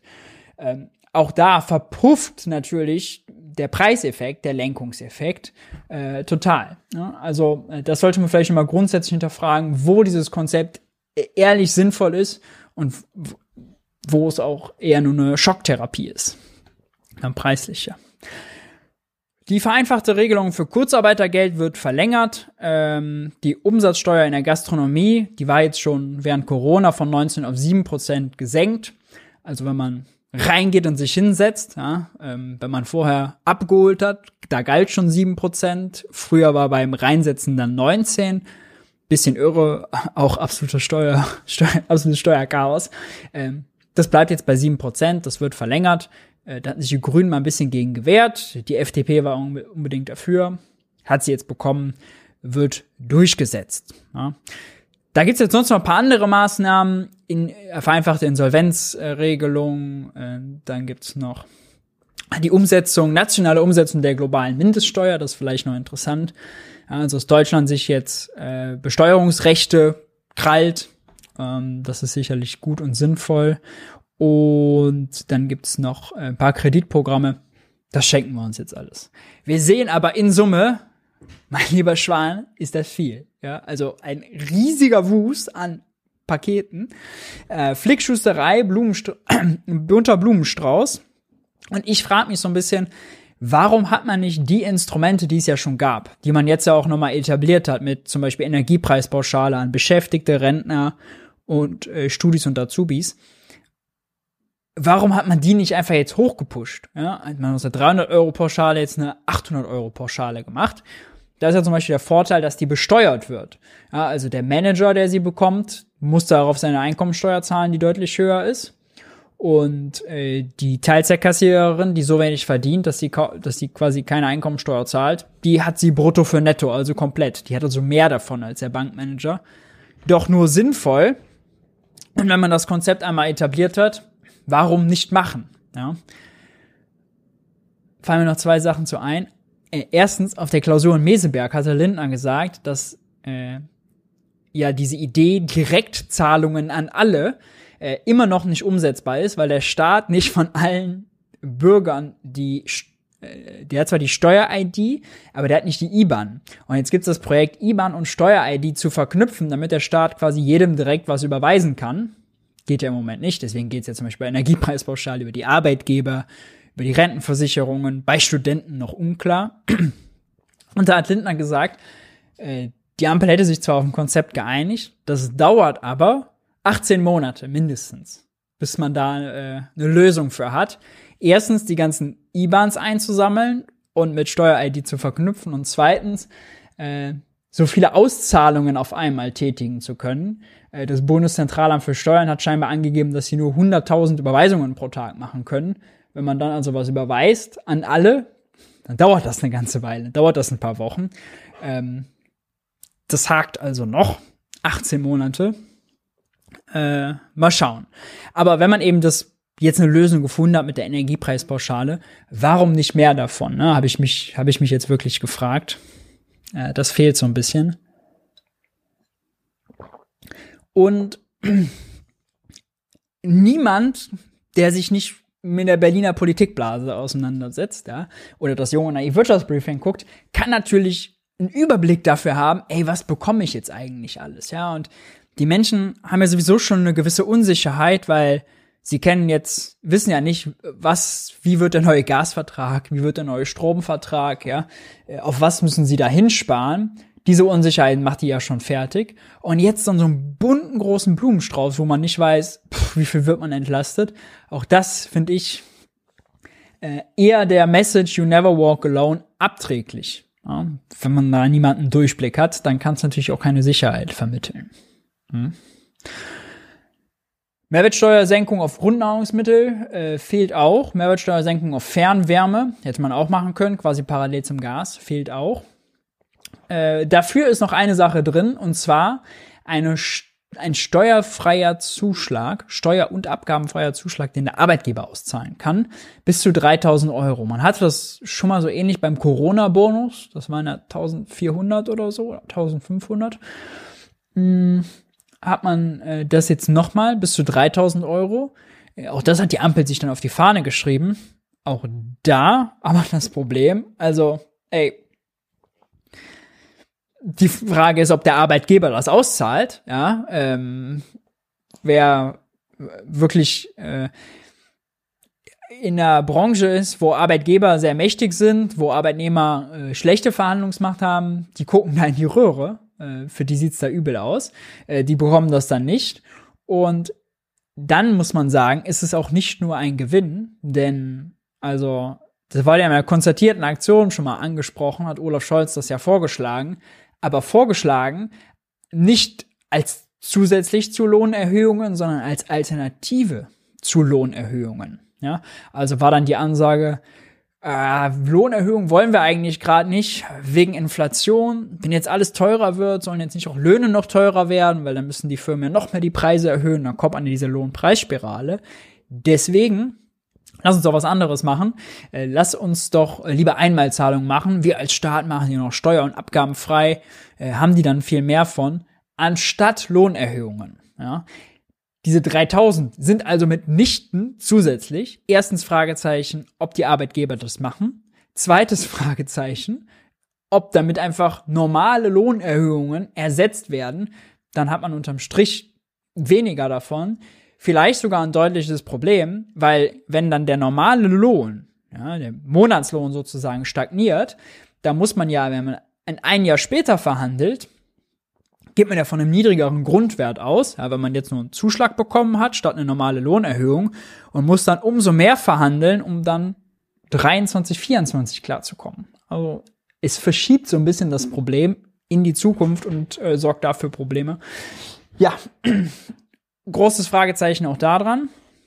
Jetzt werdet ihr euch alle fragen, boah, so viel, wurden auch jetzt ganz viele Texte geschrieben, ah, wie soll man das denn finanzieren? Ja, äh, Ende der Schuldenbremse oder was? Was geht jetzt ab? Äh, nee, kein Ende der Schuldenbremse. Lindner hat gesagt, 32 Milliarden bedeutet das für den Haushalt, 8 Milliarden für den Haushalt 2022, 24 Milliarden für den Haushalt 2023. Die Schuldenbremse kann aber eingehalten werden. Erstens, weil in 23 noch Reserven vorgesehen waren und weil die Steuereinnahmen so hoch sind, so sehr steigen, so viel höher sind als erwartet, dass auch ohne neue Schulden das Paket auskommt. Das verkauft er als positive Botschaft, ja. Ist aber keine positive Botschaft. Das ist äh, eine Milchmädchenrechnung, denn es sind ja zum Beispiel vor allem die Mehrwertsteuereinnahmen, die steigen, wenn Preise steigen. Ja, 19 Prozent auf 1, 2, 3 Euro Butter ist mehr als 19 Prozent, äh, sorry, 7 Prozent ist bei der Butter, 7 Prozent äh, auf einen Nettopreis von 2,80 Euro, 3 Euro bei der Butter ist ja mehr als 7 Prozent auf 1,50 Euro. Staat schwimmt also in Mehrwertsteuereinnahmen. Äh, das ist aber ja nicht gut, weil äh, die Mehrwertsteuereinnahmen fehlen ja bei den Verbrauchern. Also wenn Lindner sagt, er hat so hohe Steuereinnahmen, muss keine neuen Schulden machen, heißt das letztlich nur für die Verbraucher, es gibt weniger Netto für euch. Ja, also ihr müsst mehr, ihr zahlt mehr Steuern, aber kriegt von Lindner was wieder. Netto, dass der Staat Schulden macht, neues Geld quasi ausgibt und damit entlastet. Äh, davon gibt's nicht viel. Ja? Und wenn der Staat also die höheren Mehrwertsteuereinnahmen nur zurückgibt, ja, die sind ja erstmal aus den Portemonnaies der Verbraucher gekommen. Also das ist ein bisschen linke Tasche, rechte Tasche. Ähm, und man wundert sich wirklich, dass selbst jetzt die Schuldenbremse nicht fällt. Ja, also Gazprom äh, liefert kein Gas mehr. Äh, was was muss noch passieren? Was muss noch passieren? Und also jeder Achtklässler lernt im äh, Politik- und Sovi-Unterricht schon, in der Krise muss der Staat gegenfeuern und Schulden machen. Und wenn man jetzt guckt, 32 Milliarden macht nur macht der Bund äh, für die zwei Jahre. Das ist deutlich weniger als während Corona, deutlich weniger als während der Finanzkrise. Das ist insgesamt nicht viel. Ja, also das Paket wird größer gemacht, als es eigentlich ist. Und jetzt fragt ihr euch, 65 Milliarden Gesamtpaket, nur 32 für den Haushalt, wo ist der Rest her? Nun, das ist Geld, was die Länder äh, ausgeben. Äh, das ist Entlastungswirkung durch den äh, durch die Strompreisbremse, die wir aber ja noch nicht kennen. Die Strompreisbremse und die Erlösobergrenze, für die es kein Konzept gibt. Ähm, das läuft am Bundeshaushalt vorbei. Äh, also ja, am Anfang war man überrascht, 65 Milliarden, oh wie groß. Guckt man genau hin, ist gar nicht so groß. Und vor allem, weil es halt Geld ist, was erstmal durch höhere Mehrwertsteuereinnahmen vor allem äh, einfach wieder ausgezahlt wird. Ja. ja. Soweit, also der Überblick, Entlastungspaket. Und Christian Lindner war zu Gast ähm, im ZDF Heute Journal und hat dort Rede und Antwort gestanden. Und äh, das knüpft quasi jetzt perfekt an die Frage an, okay, wo kommt das Geld her? Wir schauen es uns an in Ruhe. Der äh, Sievers heißt er doch, glaube ich. Ne? Christian genau. Lindner ist der Bundesfinanz Christian Sievers heißt er, glaube ich, genau. Äh, der, der war tatsächlich auch sehr forsch. Also äh, schauen wir mal. Finanzminister, guten Abend, Herr Lindner. Hallo, einen schönen guten Abend. Sie hatten gesagt, in diesem Jahr seien maximal 9 Milliarden Spielraum drin. Jetzt sind es 65 Milliarden geworden, die das alles den Staat kostet. Da haben Sie offenbar plötzlich noch eine Menge Geld gefunden. Nein, im Bundeshaushalt äh, werden wir äh, bei etwa 8 Milliarden Euro sein. Die anderen Maßnahmen beziehen sich ja auf Bund und Länder und auf die Jahre 2022, 2023. Wir sind also genau in dem Plan, den ich ähm, als äh, Zielkorridor schon äh, habe anmelden können. Insgesamt 32 Milliarden Finanzmehrbedarf kommt dabei raus, haben Sie errechnet. Da sind wir immer noch nicht bei den 65 Milliarden. Wo soll denn der Rest herkommen? Also Sie stellen sehr spezielle Fragen, die ich auch gerne beantworte. Die 32 Milliarden, das sind die Mittel aus dem Bundeshaushalt. Einerseits Mittel aus diesem Jahr 2022, Äh, wir wirtschaften ja sehr sorgfältig. Ich überlege genau, welche Ausgabe können wir machen. Deshalb ist es möglich, in diesem Jahr noch für die Rentnerinnen und Rentner eine Einmalzahlung zu finanzieren aus dem Haushalt, 300 Euro. Für das nächste Jahr 2023 habe ich bereits etwas über 9 Milliarden Euro eingeplant, zum Beispiel für die kalte Progression, also die Bekämpfung automatischer Steuererhöhungen in der arbeitenden Mitte. Das wurde ja Gott sei Dank jetzt auch von SPD und Grünen bestätigt, dass dieses Vorhaben kommt. Und darüber hinaus erlaubt uns die Entwicklung der Einnahmen und so wie wir den Haushalt aufgestellt haben, dass wir die Mittel, die auf den Bund zukommen, finanzieren können. Die anderen Mittel sind außerhalb des Bundeshaushaltes, die Strompreisbremse und der Beitrag von Ländern und Gemeinden. Interessant, dass Sie jetzt ganz am Ende dann die Strompreisbremse nennen. Die alleine bringt ja kein Geld in die Staatskasse rein, sondern nur, wenn man sie verknüpft mit einer, ja, das hieß mal Übergewinnsteuer. Da waren Sie strikt dagegen. Jetzt heißt es Abschöpfen von Zufallsgewinnen. Aber dabei, Herr Lindner, ist ja überhaupt nicht klar, ob das tatsächlich klappt. Sie werden sich erinnern an Ihren Kollegen Robert Habeck äh, bei der Gasumlage. Da steckt der Teufel im Detail. Sie rechnen also mit Milliarden Einnahmen, die Sie im Moment gar nicht haben. Ja, die Sache liegt etwas anders, Herr Siebert. Da geht es gar nicht um eine Übergewinnsteuer. Sie haben das Wort gerade verwendet, sondern der Vergleich ist die EEG-Umlage. Das kennen die Zuschauerinnen und Zuschauer von ihrer Stromrechnung bis zur Mitte dieses Jahres. Da wurde immer ausgewiesen, EEG-Umlage, Geld, das die Menschen gezahlt haben, an Subventionen, zum Beispiel für Windkraft und Solarenergie.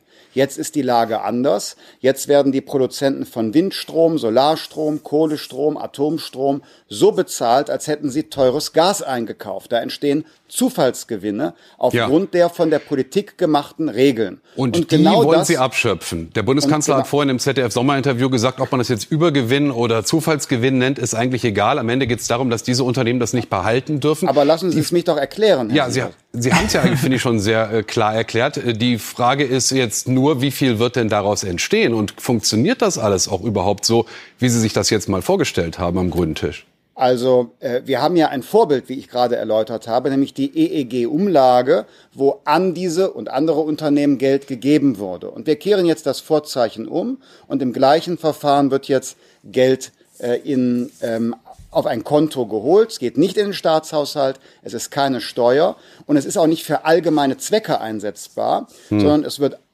eine Erlösbremse geschaffen und das Geld wird eingesetzt, um einen Grundbedarf an Strom für die Bürgerinnen und Bürger und eine Entlastung für die Betriebe zu organisieren. Das wird äh, gelingen.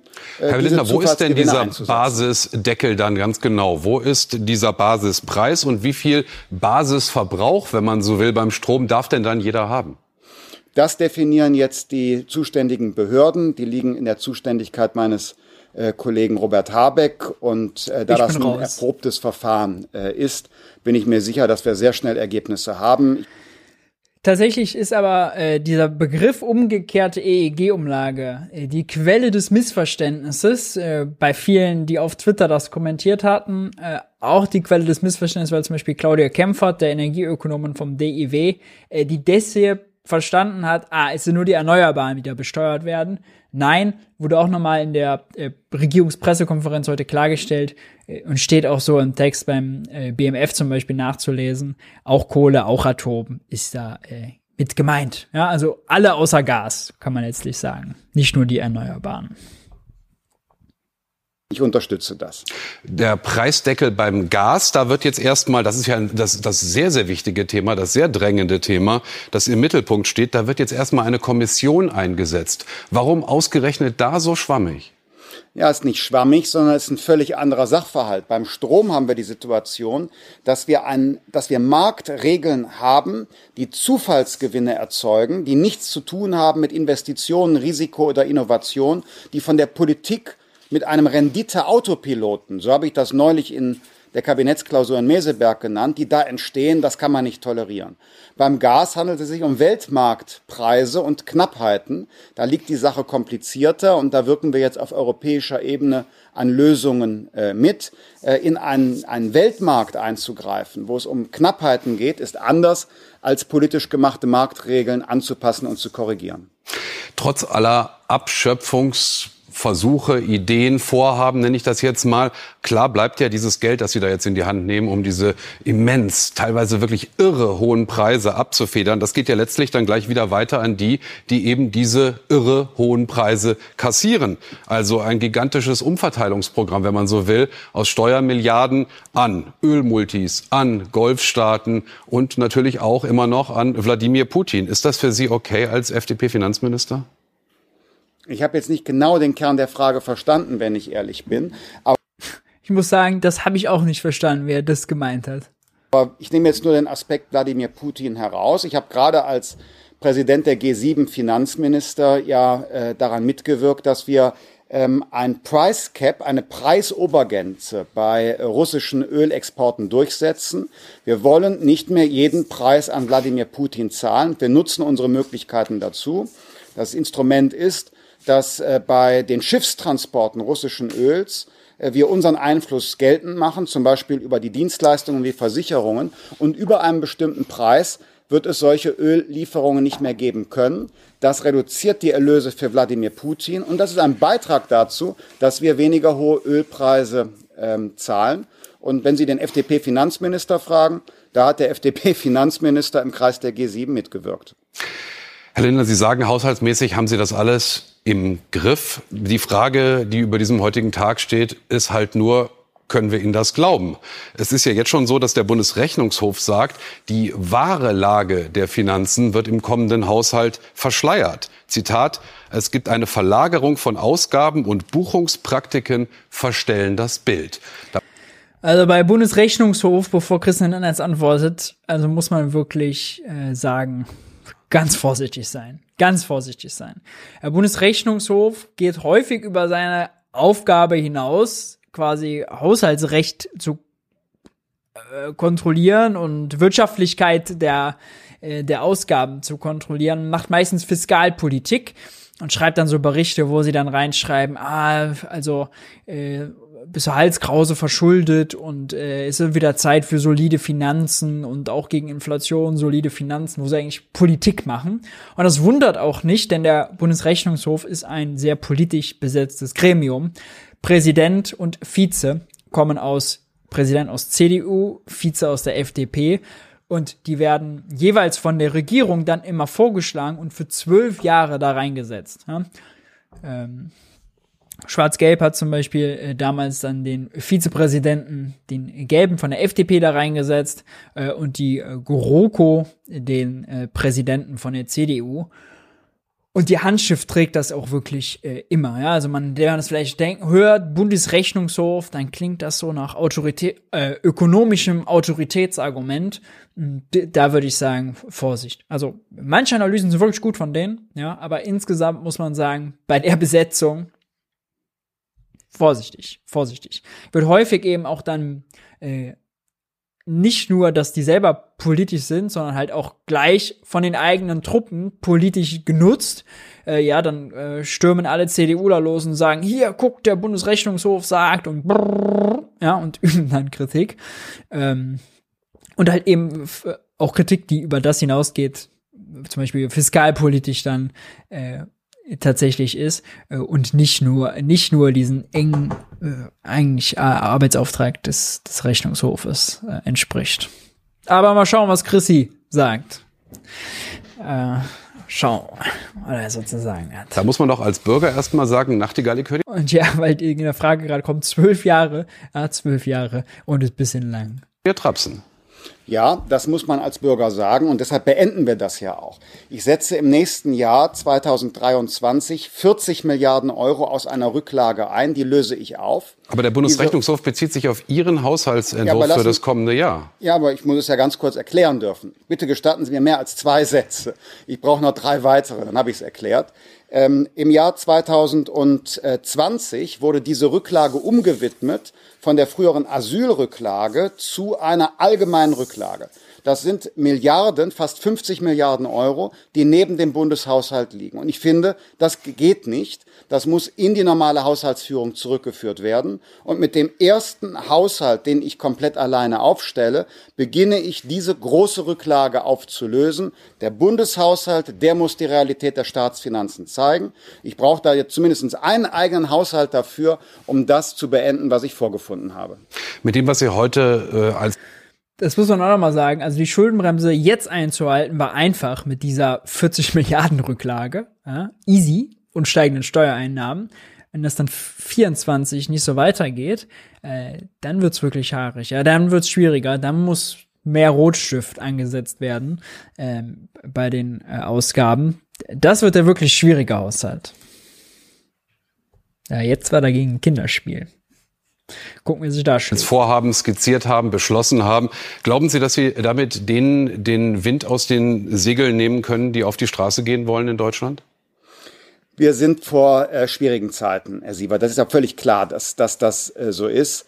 Ähm, äh, wir können das in unserer Macht Stehende tun, um die Haushalte, die Menschen, die Familien zu unterstützen, die Menschen, die Sorgen haben vor leerem Kühlschrank und äh, kalter Wohnung. Wir können die Betriebe unterstützen, beim Strompreis entlasten, aber es bleiben harte Zeiten. Und dennoch, die Menschen, die besonders bedroht sind von sozialen Härten, da gibt's Wohngeld, Bürgergeld, Kinderzuschlag. Und ich sorge mich auch um die breite Mitte der Gesellschaft. Ähm, Herr Sievers, das sind die Leute, 40, 50.000 Euro Verdienst als Familie, die bekommen wenig Sozialleistungen, keine Sozialleistungen, zahlen die hohen Preise. Und ich bin froh, dass es gelungen ist, die die Steuererhöhungen der kalten Progression, das war ja sehr umstritten in den Medien von SPD und Grünen, dass das in diesem Paket drin ist. Die Menschen, die arbeiten, die keine Sozialleistungen bekommen, die werden zumindest bei der Steuer nicht weiter, ent, äh, nicht weiter belastet, sondern für die organisieren wir auch Entlastung. Das hält die Gesellschaft zusammen. Sagt der Bundesfinanzminister Christian Lindner. Ich danke Ihnen. Ja, also deswegen hat er wahrscheinlich auch so gegrinst. Das war ihm sehr wichtig. Ist, glaube ich, schon fast das, neben der Strompreisbremse, das größte Einzelpaket. Ähm, Rentner, äh, die äh, Einmalzahlung für die Rentner kostet, kostet auch eine ganze Stange aber nicht so viel wie die äh, Entlastung bei der Einkommenssteuer. Das ist Lindners Projekt gewesen, das hat er so durchgesetzt, das ist das Größte, äh, was da jetzt kommt äh, an Einzelmaßnahme. Und deswegen, tja, nicht schlecht. Ja, äh, er kann zufrieden sein und so grinsen, wie er hier gerade grinst. Kommen wir, äh, gehen wir in die Opposition. Ja, äh, Friedrich Merz war im ARD Sommerinterview und wurde auch da zum Entlastungspaket gefragt. Wir gehen rein. Positionsführer zu sein in Krisenzeiten und schon gar nicht, wenn die Ampelregierung heute ein wuchtiges Paket von 65 Milliarden Euro Hilfen hinlegt und viele Positionen der CDU ja irgendwie abgreift. Ist das gut fürs Land, aber nicht gut für den Oppositionsführer? Ich will mal zunächst zu dem äh, Stimmungsbild etwas sagen. Und Sie sehen es ja genau an diesen Beispielen. Dem einen bin ich zu aggressiv und dem anderen zu blass. Das ist genau das Thema, das mich beschäftigt. Aber in einer solchen Krise, in der wir uns im Augenblick befinden, verbietet es sich für einen Oppositionsführer nur zu kritisieren. Und ich versuche einen guten Mittelweg zu finden. Ich versuche auch Alternativen zu entwickeln zur Regierungspolitik zusammen mit der Partei und der Fraktion. Und dass uns das ganz gut gelungen ist in den letzten Tagen, das sehen Sie daran, dass die Koalition einige unserer Forderungen sogar übernommen hat kommen wir dazu. Nach einer ganzen langen Nachtsitzung ist mehr oder weniger gerade erst dieses dritte Hilfspaket vorgelegt worden. Das ist ziemlich äh, breit. Also Entlastungen für Rentner, Entlastungen für Studenten, ähm, aber auch Heizkostenzuschuss. Äh, also sehr, sehr viel von dem, was Sie ja vorher auch gefordert hatten. Finden Sie es gut oder wo würden Sie weitergehen? Dass die Rentner, dass die Studenten mit einbezogen werden in diese Pauschale, war ein Thema von Anfang an. Da wird jetzt etwas korrigiert, was die Koalition falsch gemacht hat und was wir angesprochen haben. Andere Dinge sind richtig, dass man den schwachen Haushalten hilft.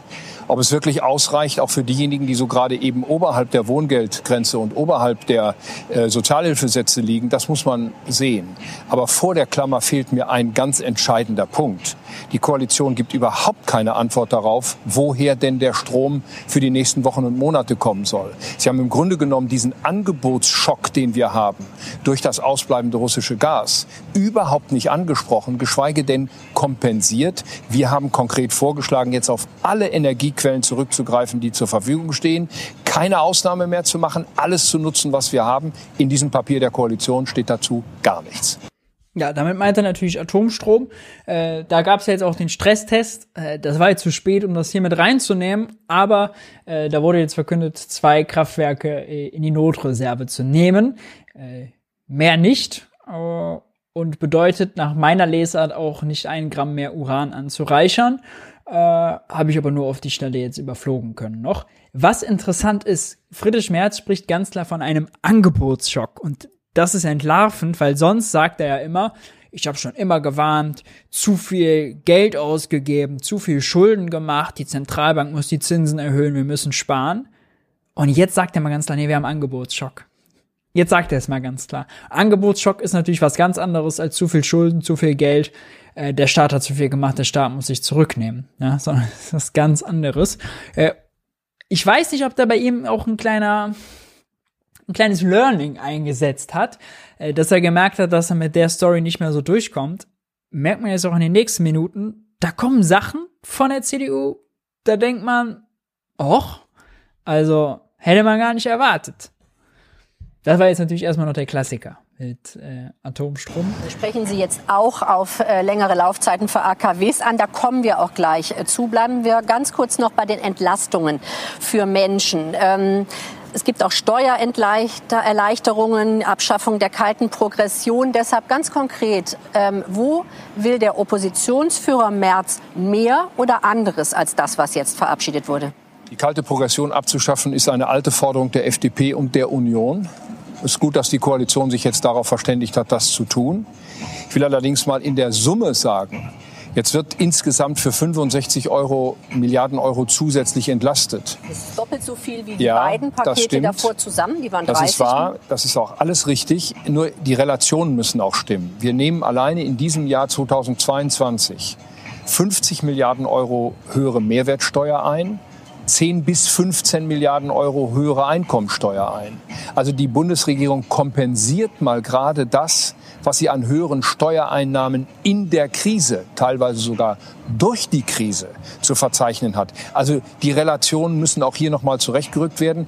Und ich sage es nochmal, man hätte mehr tun müssen für diejenigen, die so eben gerade oberhalb der Grenze also, dass er äh, das jetzt hier nochmal klarstellt, ja, die Mehrsteuereinnahmen gehen nur zurück. Netto ist das Paket gar nicht so groß, wie es den Anschein macht. Heißt ja, er hätte sich ein größeres Paket gewünscht. Friedrich Merz ist für mehr Schulden. Friedrich Merz wünscht sich ein mehr Schulden für ein Entlastungspaket. Eine ganz neue Botschaft. Ne? Die CDU hat ja noch geklagt damals. Ähm, ist jetzt so, ist ein paar Monate jetzt schon her. Ich sage damals, das klingt so wie nach mehreren Jahren. Bisschen was her. Äh, gegen den Klima- und Transformationsfonds, die Schulden da. Ich bin mal gespannt, wie sich das nächste Woche bei Ihnen der, jetzt äh, am Mittwoch in der Haushaltsrede anhören wird, ja.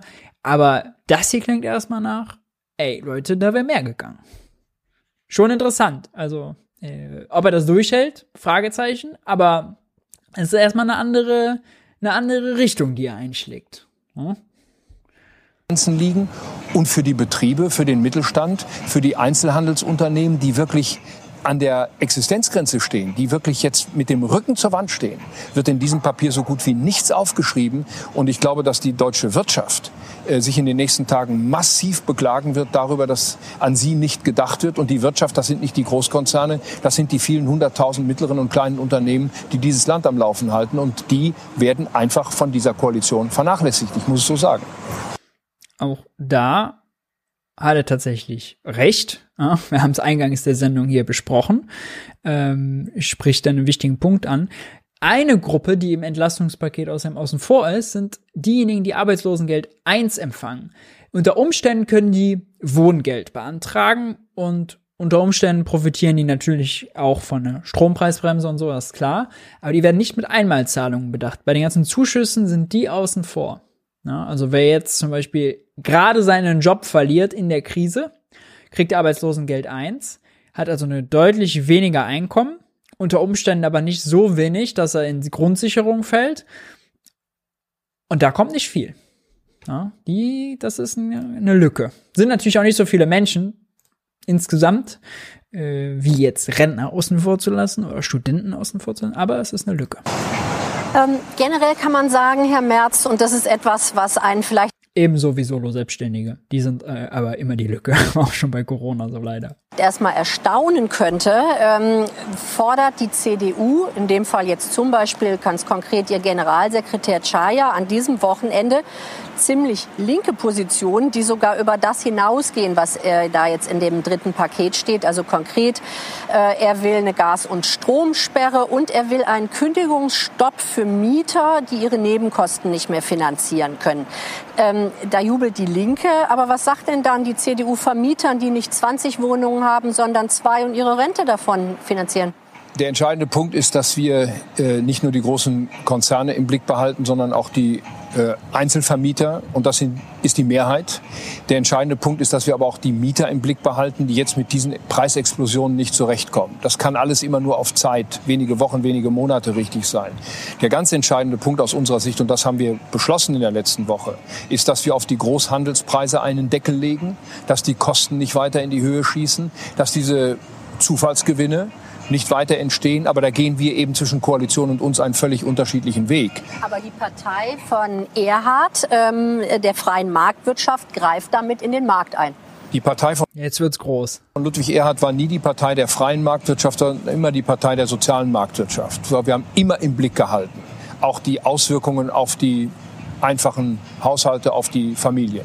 Und wenn es in diesen Fragen ein solches, einen solchen Angebotsschock im Markt gibt, dann sind wir hart am Rande eines Marktversagens. Und deswegen haben wir uns auch dazu bekannt, es gibt Situationen, in denen muss man eingreifen. Der Staat ist immer der Wächter der Funktionsfähigkeit des Staates, des Marktes. Deswegen nie freie Marktwirtschaft, sondern soziale Marktwirtschaft, regelgebundene Marktwirtschaft. Und die Regeln müssen jetzt angepasst werden, damit die Verbraucherinnen und Verbraucher äh, nicht überfordert werden. Und ich äh, darf nochmal Ludwig Ehr zitieren. Der hat immer gesagt, Marktwirtschaft ist das, was den Verbrauchern nutzt. Und über die Verbraucher reden wir im Augenblick. Ganz konkret äh, auch ein Statement in der Offensive, äh, finde ich, wie man es jetzt vom klassischen BlackRock-März äh, nicht erwarten würde.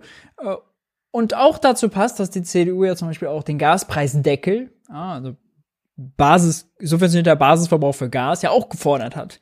Ich glaube, es war zuerst Jens Spahn. Scheinbar hat sich jetzt März auch damit angefreundet äh, und ist gerade auf der Spur. Ja, mehr Staat. Staat muss eingreifen. Angebotsschock. Wie würde der Preisdeckel äh, für die Großanbieter äh, bei Energie denn aussehen äh, aus Sicht der CDU? Der dürfte nicht zu hoch angesetzt werden, der dürfte aber auch nicht zu niedrig angesetzt werden. Da muss man mit den Märkten mal, mit den Marktteilnehmern mal sprechen. Wir haben deswegen ganz Gut, jetzt ist er auf Glatteis. Bewusst keine Zahl aufgeschrieben. Der muss da angesetzt werden, wo er am wenigsten negative Wirkungen entfaltet auf die Unternehmen, die auch investieren sollen und wo er am meisten Wirkung hat für die privaten Haushalte und für die Unternehmen. Das ist eine sehr schwierige Frage. Die können Sie übrigens auch nicht öffentlich diskutieren. Die müssen Sie hinter verschlossenen Türen besprechen und dann umsetzen. Die dürfen Sie nicht öffentlich diskutieren. Äh, hier merkt man jetzt tatsächlich gut, dass sie Floskel und Sprechblasen und vielleicht hat er auch das Prinzip Preisdeckel nicht verstanden. Denn, also ein Gaspreisdeckel zum Beispiel bedeutet ja ganz klar, ähm, der, der Staat legt fest, für einen Grundverbrauch dürfen die Versorger nur, ich sag mal, 8 Cent, 9 Cent, was auch immer pro Kilowattstunde Gas abrechnen. Die Differenz zu ihren Einkaufskosten plus kleines bisschen Marge äh, kriegen sie aber vom Staat erstattet. Ja? Ähm, also die machen deshalb keine Verluste. Ja, zumindest so nicht das Konzept. Äh, das hat er, glaube ich, nicht vorher gelesen. Sollte er nochmal. Ich sehe eure Skepsis im, im Chat, ja, ob er das wirklich so meint oder nur Wahlkampf macht. Versuchen wir ab. Ich bin auch sehr skeptisch, äh, will aber trotzdem aufzeigen, wo Analyse drin sein könnte, wo vielleicht Änderungen drin sein könnte. Ob das so ist, spätestens nächstes Wirtschaftsbriefing, wenn er die Rede im Haushalt gehalten hat, wissen wir es mehr, ja. Aber öffentlich zu diskutieren, ja, eine andere ähm, markteingreifende Vorstellung und Forderung der CDU hat im Chat äh, noch geschrieben, dass die Nachfragen auch immer sehr schwach, äh, auch sehr schwach sind in dem Interview. Ja, äh, das ist von Frau Hassel leider immer sehr schwach, muss man sagen. Also äh, äh sie äh, sehr häufig überfordert. Ähm, Gasspeicher als kritische Infrastruktur verstaatlichen. Ähm, das ist doch interessant, weil unter einer CDU-Kanzlerin sind ja die Gasspeicher privatisiert und zu großen Teilen an Russland eben verkauft worden. Korrigieren Sie da alte Fehler? Nein, da korrigiere ich keinen Fehler äh, der früheren Bundeskanzlerin, sondern ich korrigiere einen Fehler, den die EU gemacht hat nämlich über das sogenannte Unbundling dafür gesorgt hat, dass zum Beispiel große Unternehmen, die gleichzeitig Gasverbraucher Gas und Gaserzeuger sind, nicht gleichzeitig die Speicher noch in ihrem Eigentum halten dürfen. Deswegen ist damals der größte deutsche Speicher an Gazprom verkauft worden. Das hätten wir nicht tun sollen. So, die Privatwirtschaft. Das ist außerdem der Speicher in Reden und da war vorher äh, BASF. Ähm, der äh, Betreiber und äh, genau, mittlerweile Astora, die Tochter von Gazprom Germania, beziehungsweise mittlerweile nicht mehr, weil da jetzt eine Treuhand drin ist bei Gazprom Germania, der Staat mit einer Treuhand drin, uh, beziehungsweise die Bundesnetzagentur. Uh, und Gazprom dann gesagt hat, dann nennt es bitte nicht mehr Gazprom Germania, sondern jetzt heißt es SEFE, äh, Safe Energy for Europe. Ja, so ein bisschen zu der Historie. Äh, ist außerdem sehr spannend damals, äh, dieser Deal, den äh, Gasspeicher abzugeben an Gazprom. Dafür hat äh, die BASF-Tochter Winterschall war das. Äh, die haben, äh, ich glaube, Gasrechte äh, bekommen für Gasfelder. Also es war so ein, so ein Deal. Ähm, das wäre nochmal interessant, wirklich das äh, näher zu betrachten. Äh, der lag dann zwischendurch auf Eis wegen der Krim wurde dann aber 2015 trotzdem durchgewunken und durchgesetzt. Ja, und also wir sehen ja heute, was das Problem ist. Ne?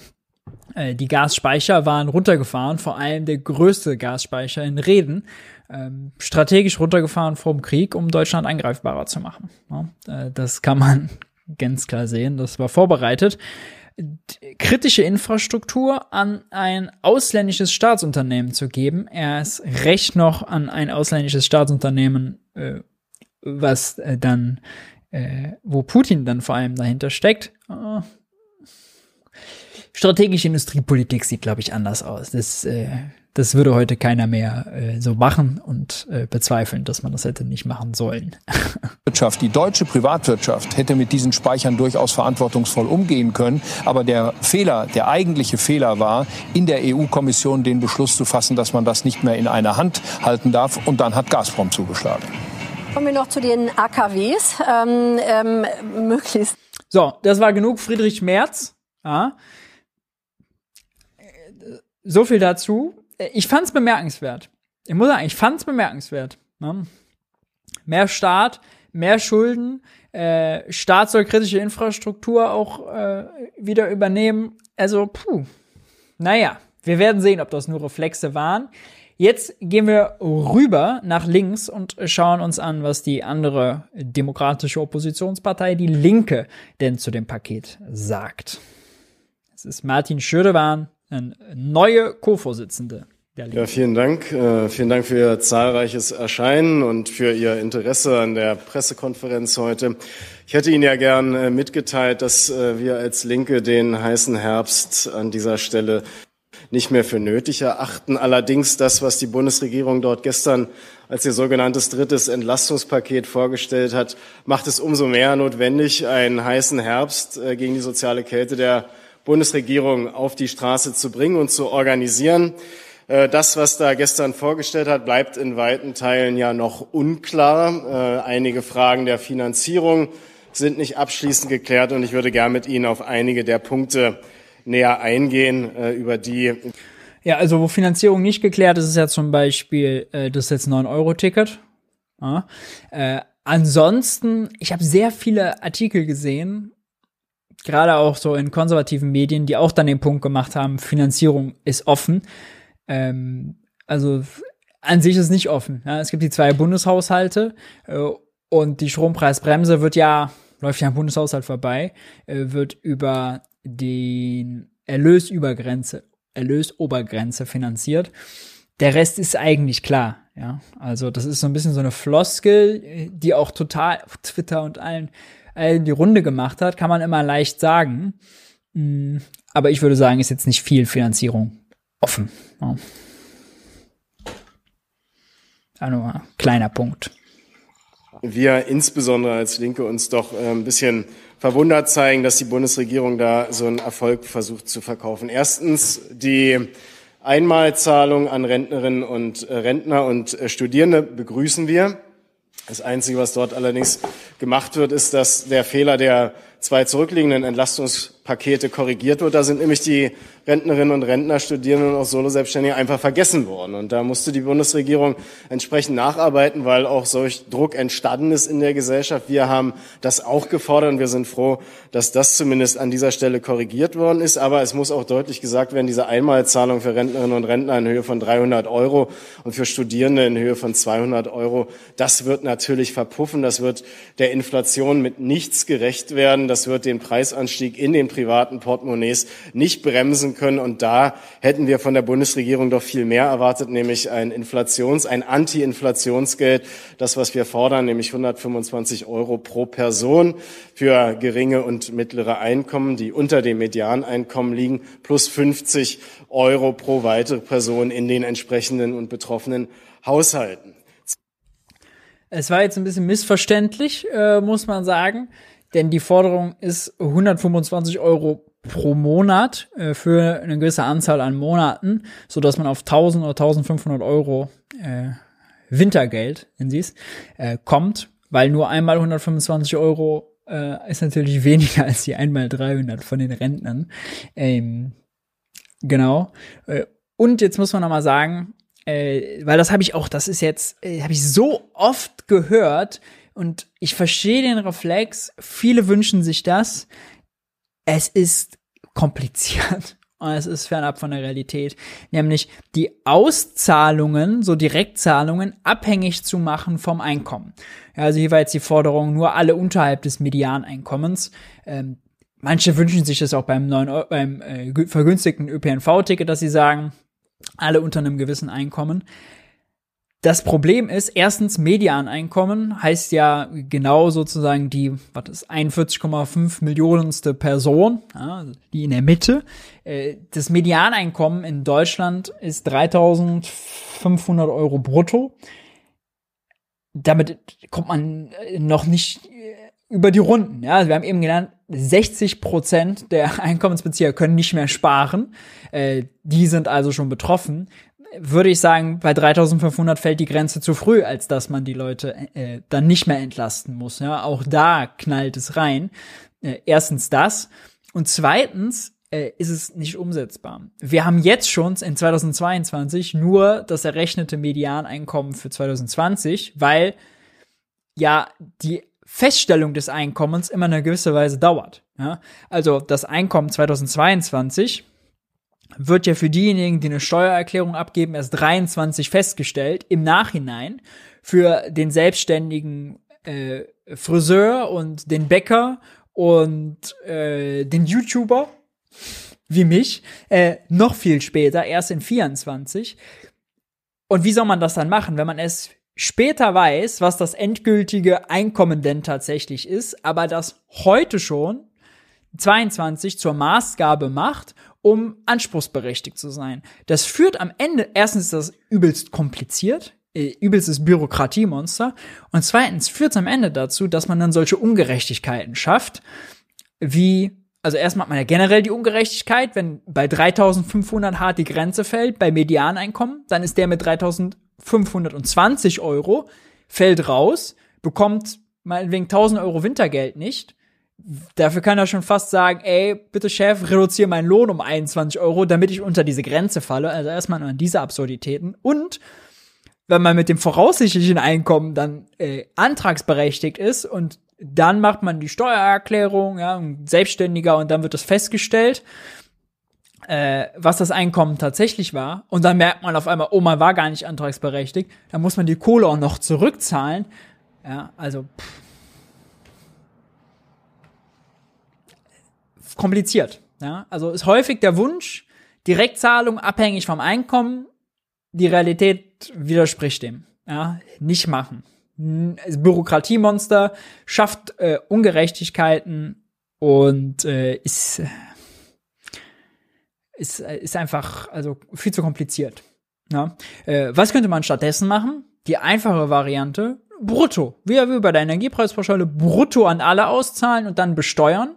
Äh, dann hat man natürlich da auch eine korrigierende Wirkung, dass die Kassiererin mehr bekommt als der Bankmanager. Der zahlt eben seinen höheren individuellen Einkommensteuersatz da drauf. Da muss man nicht vorher äh, feststellen, bis man was auszahlt, wie viel Einkommen gibt's, was ist Medianeinkommen, wo ist die Grenze, was mache ich mit den Leuten an der Grenze, sondern haut einfach die Kohle raus, ja, wie bei der Energiepreispauschale. Das ist relativ schlank, äh, das geht schnell, ähm, geht gut. Ja, da muss man natürlich auch was an den Bankmanager auszahlen und an den Fußballprofi in der Bundesliga, der Millionengehalt verdient. Aber wenn wir mal ehrlich sind, also so viele Leute sind das ja erstens gar nicht, ja, äh, die da immer betroffen sind. Und zweitens, ob die jetzt auch 300, 400, 500 Euro bekommen oder nicht, äh, ändert an der Vermögensverteilung nichts. Ja. Also wir haben ja häufig so diesen Reflex, dass wir dann so zum Erbsenzähler werden und sagen, oh, jetzt müssen wir bei den bei den Energiepreispauschale und so bei diesen Hilfen, da muss man immer darauf achten, dass aber die Reichen dann nicht zu viel bekommen, ja, ganz penibel sein, äh, weil oh, das ist ja ungerecht, die brauchen das ja gar nicht. Stimmt. Äh, aber ja, in der Not muss man pragmatisch sein. Wenn der Wald brennt, kommt man nicht mit der Pipette, da kommt man eben mit der Gießkanne oder noch besser mit dem Feuerwehrschlauch, ja. Und dann hält man drauf. Und wenn daneben ein Baum ist, der nicht brennt und auch nass wird und dadurch Wasser bekommt, obwohl er eigentlich gut gewässert ist, ja, dann nimmt man das auch in Kauf. Ja, geht darum, den Brand zu löschen. Pragmatismus äh, und Schnelligkeit vor Genauigkeit. Ne?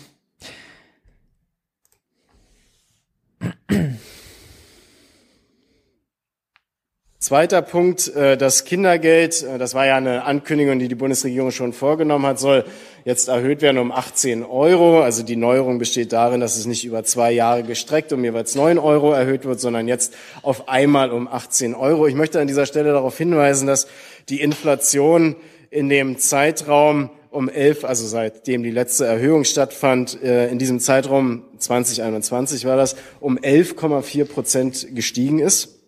Die angekündigte Kindergelderhöhung beträgt jetzt 8,2 Prozent, also wird nicht mal den Inflationsanstieg bremsen können oder in irgendeiner Form ausgleichen können in den privaten Haushalten. Nächster Punkt, äh, Hartz IV soll zum Bürgergeld werden, ein Versprechen sozusagen, das die Bundesregierung ja auch vor einiger Zeit gemacht hat. Das wird jetzt mit diesem dritten Entlastungspaket verkauft. Äh, Sozialverbände haben entsprechend scharfe Kritik an dem, was da vorgestellt wurde geübt und auch völlig berechtigterweise. Äh, jetzt wird also Hartz IV zu Hartz V oder dem sogenannten Bürgergeld. Die Summe soll ungefähr um, schätzt man jetzt, 51 Euro, also vom Regelsatz 449 Euro auf 500 Euro ansteigen. Äh, damit wird ja gerade mal die Inflationsentwicklung einigermaßen ausgeglichen, aber trotzdem der Grundsatz Armut per Gesetz fortgeschrieben. Sozialverbände und wir als Linke fordern die sofortige Erhöhung auf 678, äh, 87, äh, Entschuldigung, 687 Euro. Äh, das wäre die Summe, die vonnöten wäre, damit die Leute nicht per Armut, per Gesetz in Armut belassen werden. Der nächste Punkt, der durchaus von uns auch mit Wohlwollen betrachtet wird, ist die angekündigte Ausweitung derjenigen, die Wohngeld beziehen äh, sollen, also von derzeit 700.000 auf dann zwei Millionen Menschen. Äh, und damit auch entsprechend der Anspruch natürlich für den Heizkostenzuspruch denjenigen zur Verfügung gestellt wird. Ich möchte Sie aber daran erinnern, dass in diesem Land fast 14 Millionen Menschen von Armut bedroht und betroffen sind. Äh, was äh, sozusagen passiert mit den anderen 12 Millionen, da bleibt die Bundesregierung an dieser Stelle auch die Fragen, äh, die Antworten auf die entsprechenden Fragen schuldig. Strom- und Gassperren, ein weiterer Punkt von uns gefordert, ein gesetzliches Verbot. Was da jetzt angekündigt ist in dem Papier, bleibt leider sehr unklar. Offensichtlich obliegt es eher den äh, dann äh, Unternehmen an dieser ja, Das wurde auch tatsächlich nochmal in der Regierungspressekonferenz abgefragt. Da hat der Hebestreit gesagt, oh, also, also der Pressesprecher hat dann gesagt, ja, also so ganz generell will ich da jetzt äh, das jetzt nicht in der Gänze sagen, äh, dass es da keine Sperren geben wird. Ähm, auch zurückgerudert. Wissen Sie auch noch nicht ganz klar, wie, wie das sein wird. Stelle zu entscheiden, ob Strom- und Gassperren wirklich äh, verhängt werden oder nicht, ob man in Ratenzahlungen übergeht, was passiert, wenn man in Ratenzahlungen übergeht, die aber trotzdem nicht beglichen werden können. Mhm. All das ist nicht eindeutig. Wir bleiben bei unserer Forderung, es braucht ein gesetzliches Verbot von Strom- und Gassperrungen, Absperrungen in Deutschland. Davon sind pro Jahr ja schließlich 300.000 äh, Haushalte schon vor der Inflation und der Preis das ist hart, ne? Dann wird das abgestellt. Also, was für eine Unwucht. Preisentwicklung betroffen gewesen. In diesem Jahr müssen wir mit mehr betroffenen Haushalten rechnen, leider angesichts der Preisentwicklung gerade im Energiesektor. Und äh, da bleibt die Bundesregierung entsprechend klare Aussagen auch weiterhin schuldig. Ein weiterer Punkt, die Gasumlage, die bleibt also die unsoziale Gasumlage, die viele die Gasversorger und äh, also generell Energieversorger haben häufig auch schräge Praxen, äh, Praktiken. Äh, will ich euch nur mal darauf hinweisen. Ja? Also Verbraucherschutz wird da manchmal auch klein geschrieben. Äh, da läuft ein Vertrag aus, jetzt zuletzt äh, erlebt im eigenen Umfeld, da läuft ein Vertrag aus und äh, dann kriegt man einen Brief und dann steht da nur drin, äh, was sozusagen der neue Abschlag ist und der war dann irgendwie, weiß 1000 statt äh, 200 oder 300 Euro oder so. Und haben man sich gewundert, hä, warum und was ist denn jetzt, wie ist denn jetzt tatsächlich der Preis pro Kilowattstunde irgendwie gestiegen? Und äh, da hat sich nachher herausgestellt, haben die einfach Vertrag auslaufen lassen, äh, aber kein Angebot zur Verlängerung oder sonst was geschickt, die nicht informiert, sondern einfach in den Grund, äh, in den ähm, äh, das auslaufen lassen und dann als Grundversorger übernommen. Ja, einfach sozusagen eins zu eins. Und wenn man dann nicht hell wach genug ist und das hinterfragt, äh, dann bleibt man da auch erstmal drin, dann ist man da gefangen. Ähm, ja, und in dem Fall wurde dann äh, äh angerufen beim Versorgen, also, ach ja, oh ja, das ist jetzt hier 61 Cent pro Kilowattstunde. Ich kann Ihnen aber einen äh, Einjahresvertrag anbieten für, was war das dann, irgendwie 17 Cent oder so.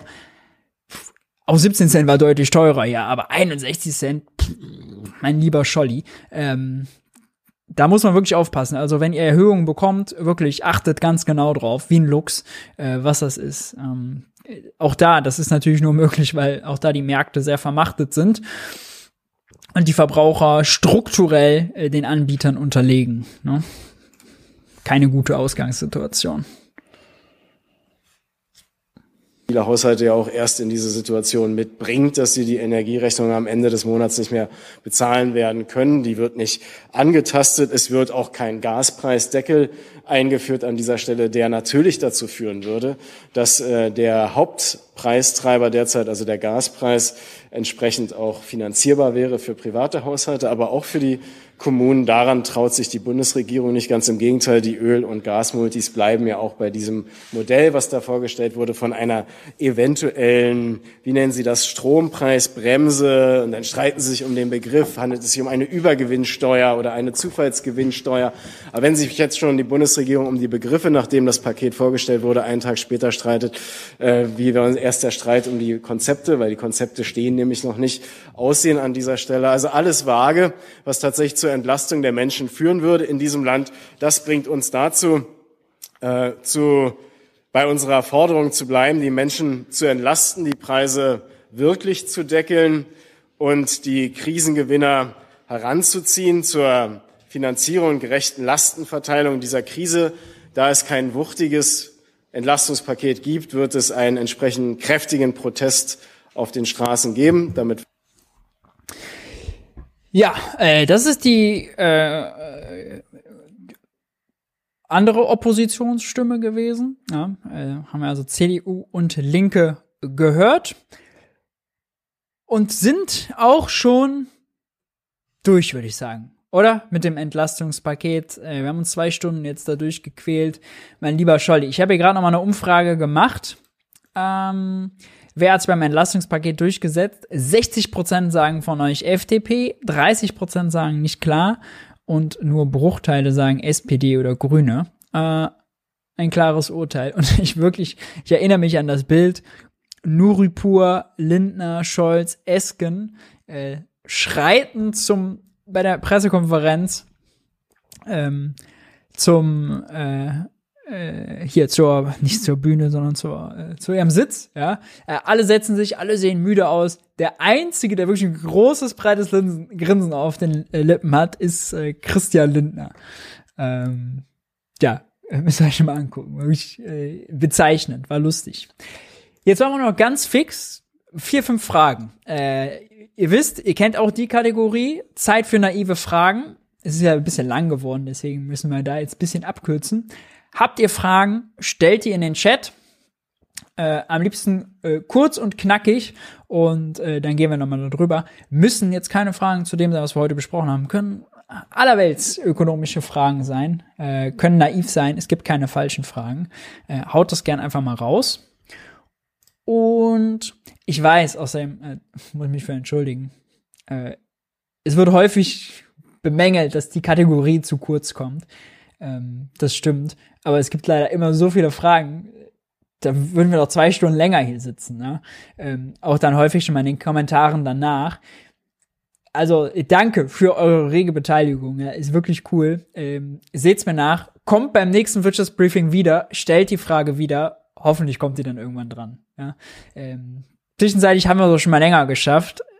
Kommt immer darauf an, wie viel in der Woche los war. Ähm, genau, seht mir das nach. Und schon mal der Hinweis, während ihr die Fragen schreibt, Junge Naiv gibt's natürlich nur dank eurer Unterstützung. Äh, jetzt gerade eingeblendet seht ihr die äh, Details, wie ihr Junge Naiv unterstützen könnt. Finanziell ab 20 Euro verewigt ihr euch mit dem Namen im Abspann. Ähm, da bin ich euch natürlich dankbar für und das ganze Junge Naiv-Team, denn ob Wirtschaftsbriefing, ob Regierungspressekonferenz, äh, ob Interviews, äh, das alles gibt's nur dank euch und der Unterstützung. Ja. So. mm,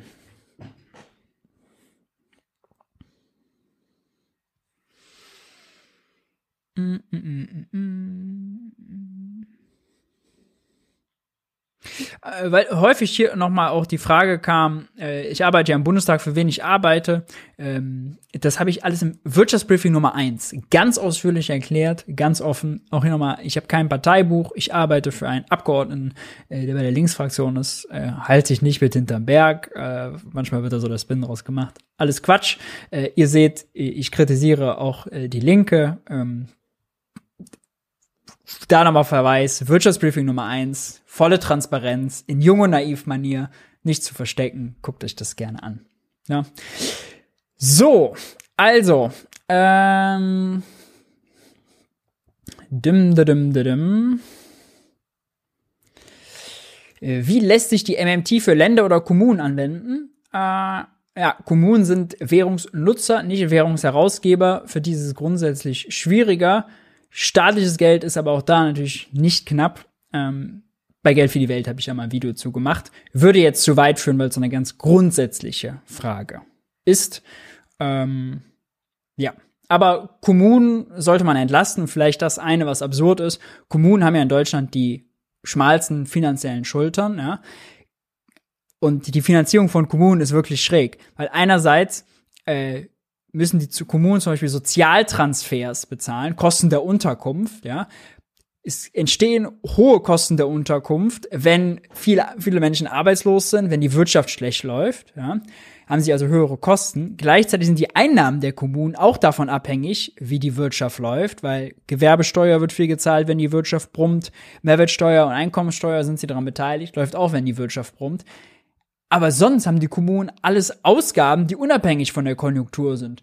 Äh, Turnhallen bauen, ähm, äh, äh, Behörden und Verwaltung, äh, Bibliotheken und, und, und. Das sind alles ja öffentliche Daseinsvorsorge, die permanent zur Verfügung gestellt muss, öffentliche Schwimmbäder, äh, unabhängig davon, wie gut, ob die Wirtschaft gut oder schlecht läuft. Ja, das ist ein struktureller Fehler bei der Kommunen, Kommunalfinanzierung in Deutschland, da muss man mal ran. Viele sind außerdem sehr verschuldet. Da äh, sollte es ein Entschuldungspaket geben. Ja. Äh, ist die Angst vor einer der schwersten Wirtschaftskrisen der BRD jemals berechtigt? Ja, jemals und schwerste Wirtschaftskrise, äh, das sind Superlative. Ich weiß nicht, ob, ob das so sinnvoll ist. Aber die Angst vor einer Wirtschaftskrise ist auf jeden Fall gerechtfertigt. Ja, haben wir am Anfang gesehen. Ähm, und das dicke Ende kommt noch. Ich bin Student und bekomme aber durch meine Tätigkeit die Energiepreispauschale. Bekomme ich dann auch noch die studentischen 200 Euro?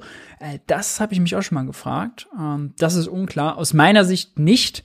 Ähm, gibt ja auch zum Beispiel Leute, die haben zwei Arbeitgeber ähm, die müssen dann angeben, durch welchen Arbeitgeber sie die Energiepreispauschale bekommen.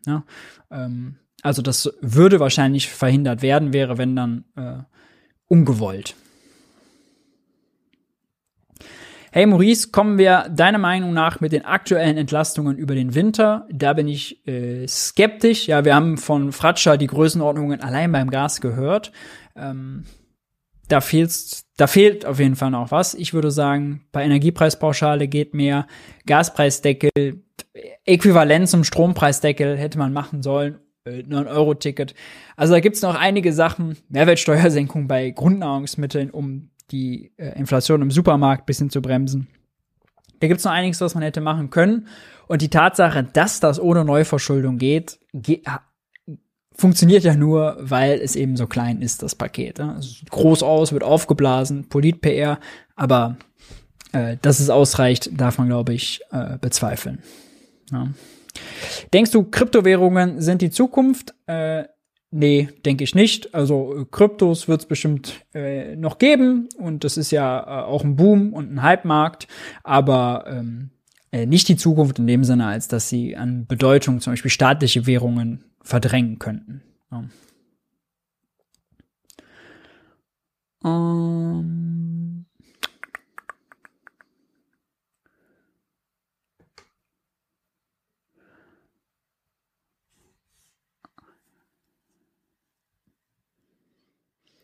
Könntest du irgendwann mal darstellen, wie sich das typische Vermögen eines 10 oder mehr Millionärs zusammensetzt und wie einfach das belastet werden kann? Äh, kann ich auch so aus dem Kopf. Also äh, je reicher jemand ist, desto größer wird das Unternehmensvermögen und das Immobilienvermögen, also Unternehmensbeteiligung und Immobilien, ähm, anteilig. Den größten Teil machen dann auf jeden Fall die Unternehmensbeteiligung aus. Und je weiter man runtergeht, einfacher Milliardär, da sind dann, äh, Millionär, sorry, einfacher Milliardär, äh, je weiter man runtergeht, äh, einfacher Millionär, da ist dann äh, sozusagen Immobilien, äh, äh, Immobilien- und Barvermögen äh, stärker und Unternehmensvermögen im Schnitt, im Durchschnitt, ja, muss man wirklich sagen, gibt natürlich solche und solche, äh, geringer als bei denen, die äh, noch reicher sind. Ja.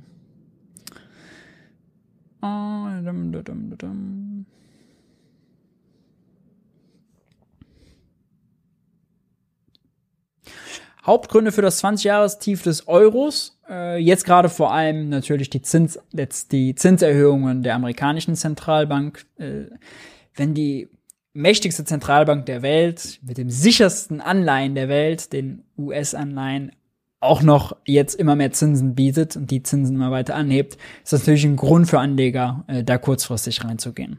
Ja, äh, der US-Dollar wertet gegen alle anderen Währungen auf und das 20-Jahres-Tief des Euros gilt nur im Vergleich zum US-Dollar, nicht im Vergleich zu anderen Währungen. Ja. Einzige Währung, die noch stärker ist äh, oder noch stärker geworden ist in letzter Zeit, ist äh, der Rubel ja, aus Russland. Äh, eine Frage machen wir noch. Dum, dum, dum, Was erwartest du von der Übergewinnsteuerkommission? Äh, Übergewinnsteuerkommission gibt es, glaube ich, nicht. Es gibt nur die Expertenkommission zum Gaspreisdeckel. Und von der erwarte ich, glaube ich, sollte man nicht zu viel erwarten. Ja. Sehr gut. Ähm, falls euch interessiert, es gibt noch ein paar einige andere äh, Meldungen jetzt. Äh, es gibt, äh, soll ein Bundesfinanzkriminalamt geben. Haben wir jetzt auch nicht drüber gesprochen. Und es soll ein, die G7 wollen ein Ölpreisdeckel durchsetzen, ein Einkaufspreisdeckel sozusagen, für wie viel sie maximal Öl einkaufen. Das sind noch interessante Sachen. Checkt das gerne aus. Ansonsten ist Haushaltswoche im Bundestag, äh, Mittwochvormittag Elefantenrunde beim Haushalt zum äh, beim Haushaltsplan für das Kanzleramt. Äh, es fällt meistens so, geht so von neun bis zwölf oder so oder zehn bis eins. Ausschnitte davon natürlich nächste Woche wieder im Wirtschaftsbriefing. Wenn es euch gefallen hat, freue ich mich immer, wenn ihr einen netten Kommentar da lasst, wenn ihr Junge Naiv unterstützt oder wenn ihr das Video liked. Das geht ja am allerschnellsten, schnell auf den Daumen. Ähm, da freuen wir uns sehr drüber. Dann weiß YouTube, dass ihr es cool fandet. Ich danke euch, dass ihr da wart, äh, dass ihr euch rege beteiligt habt. Beende hier die Umfrage. Äh, und macht die Schotten dicht. Macht's gut und bis nächste Woche. Ciao, ciao.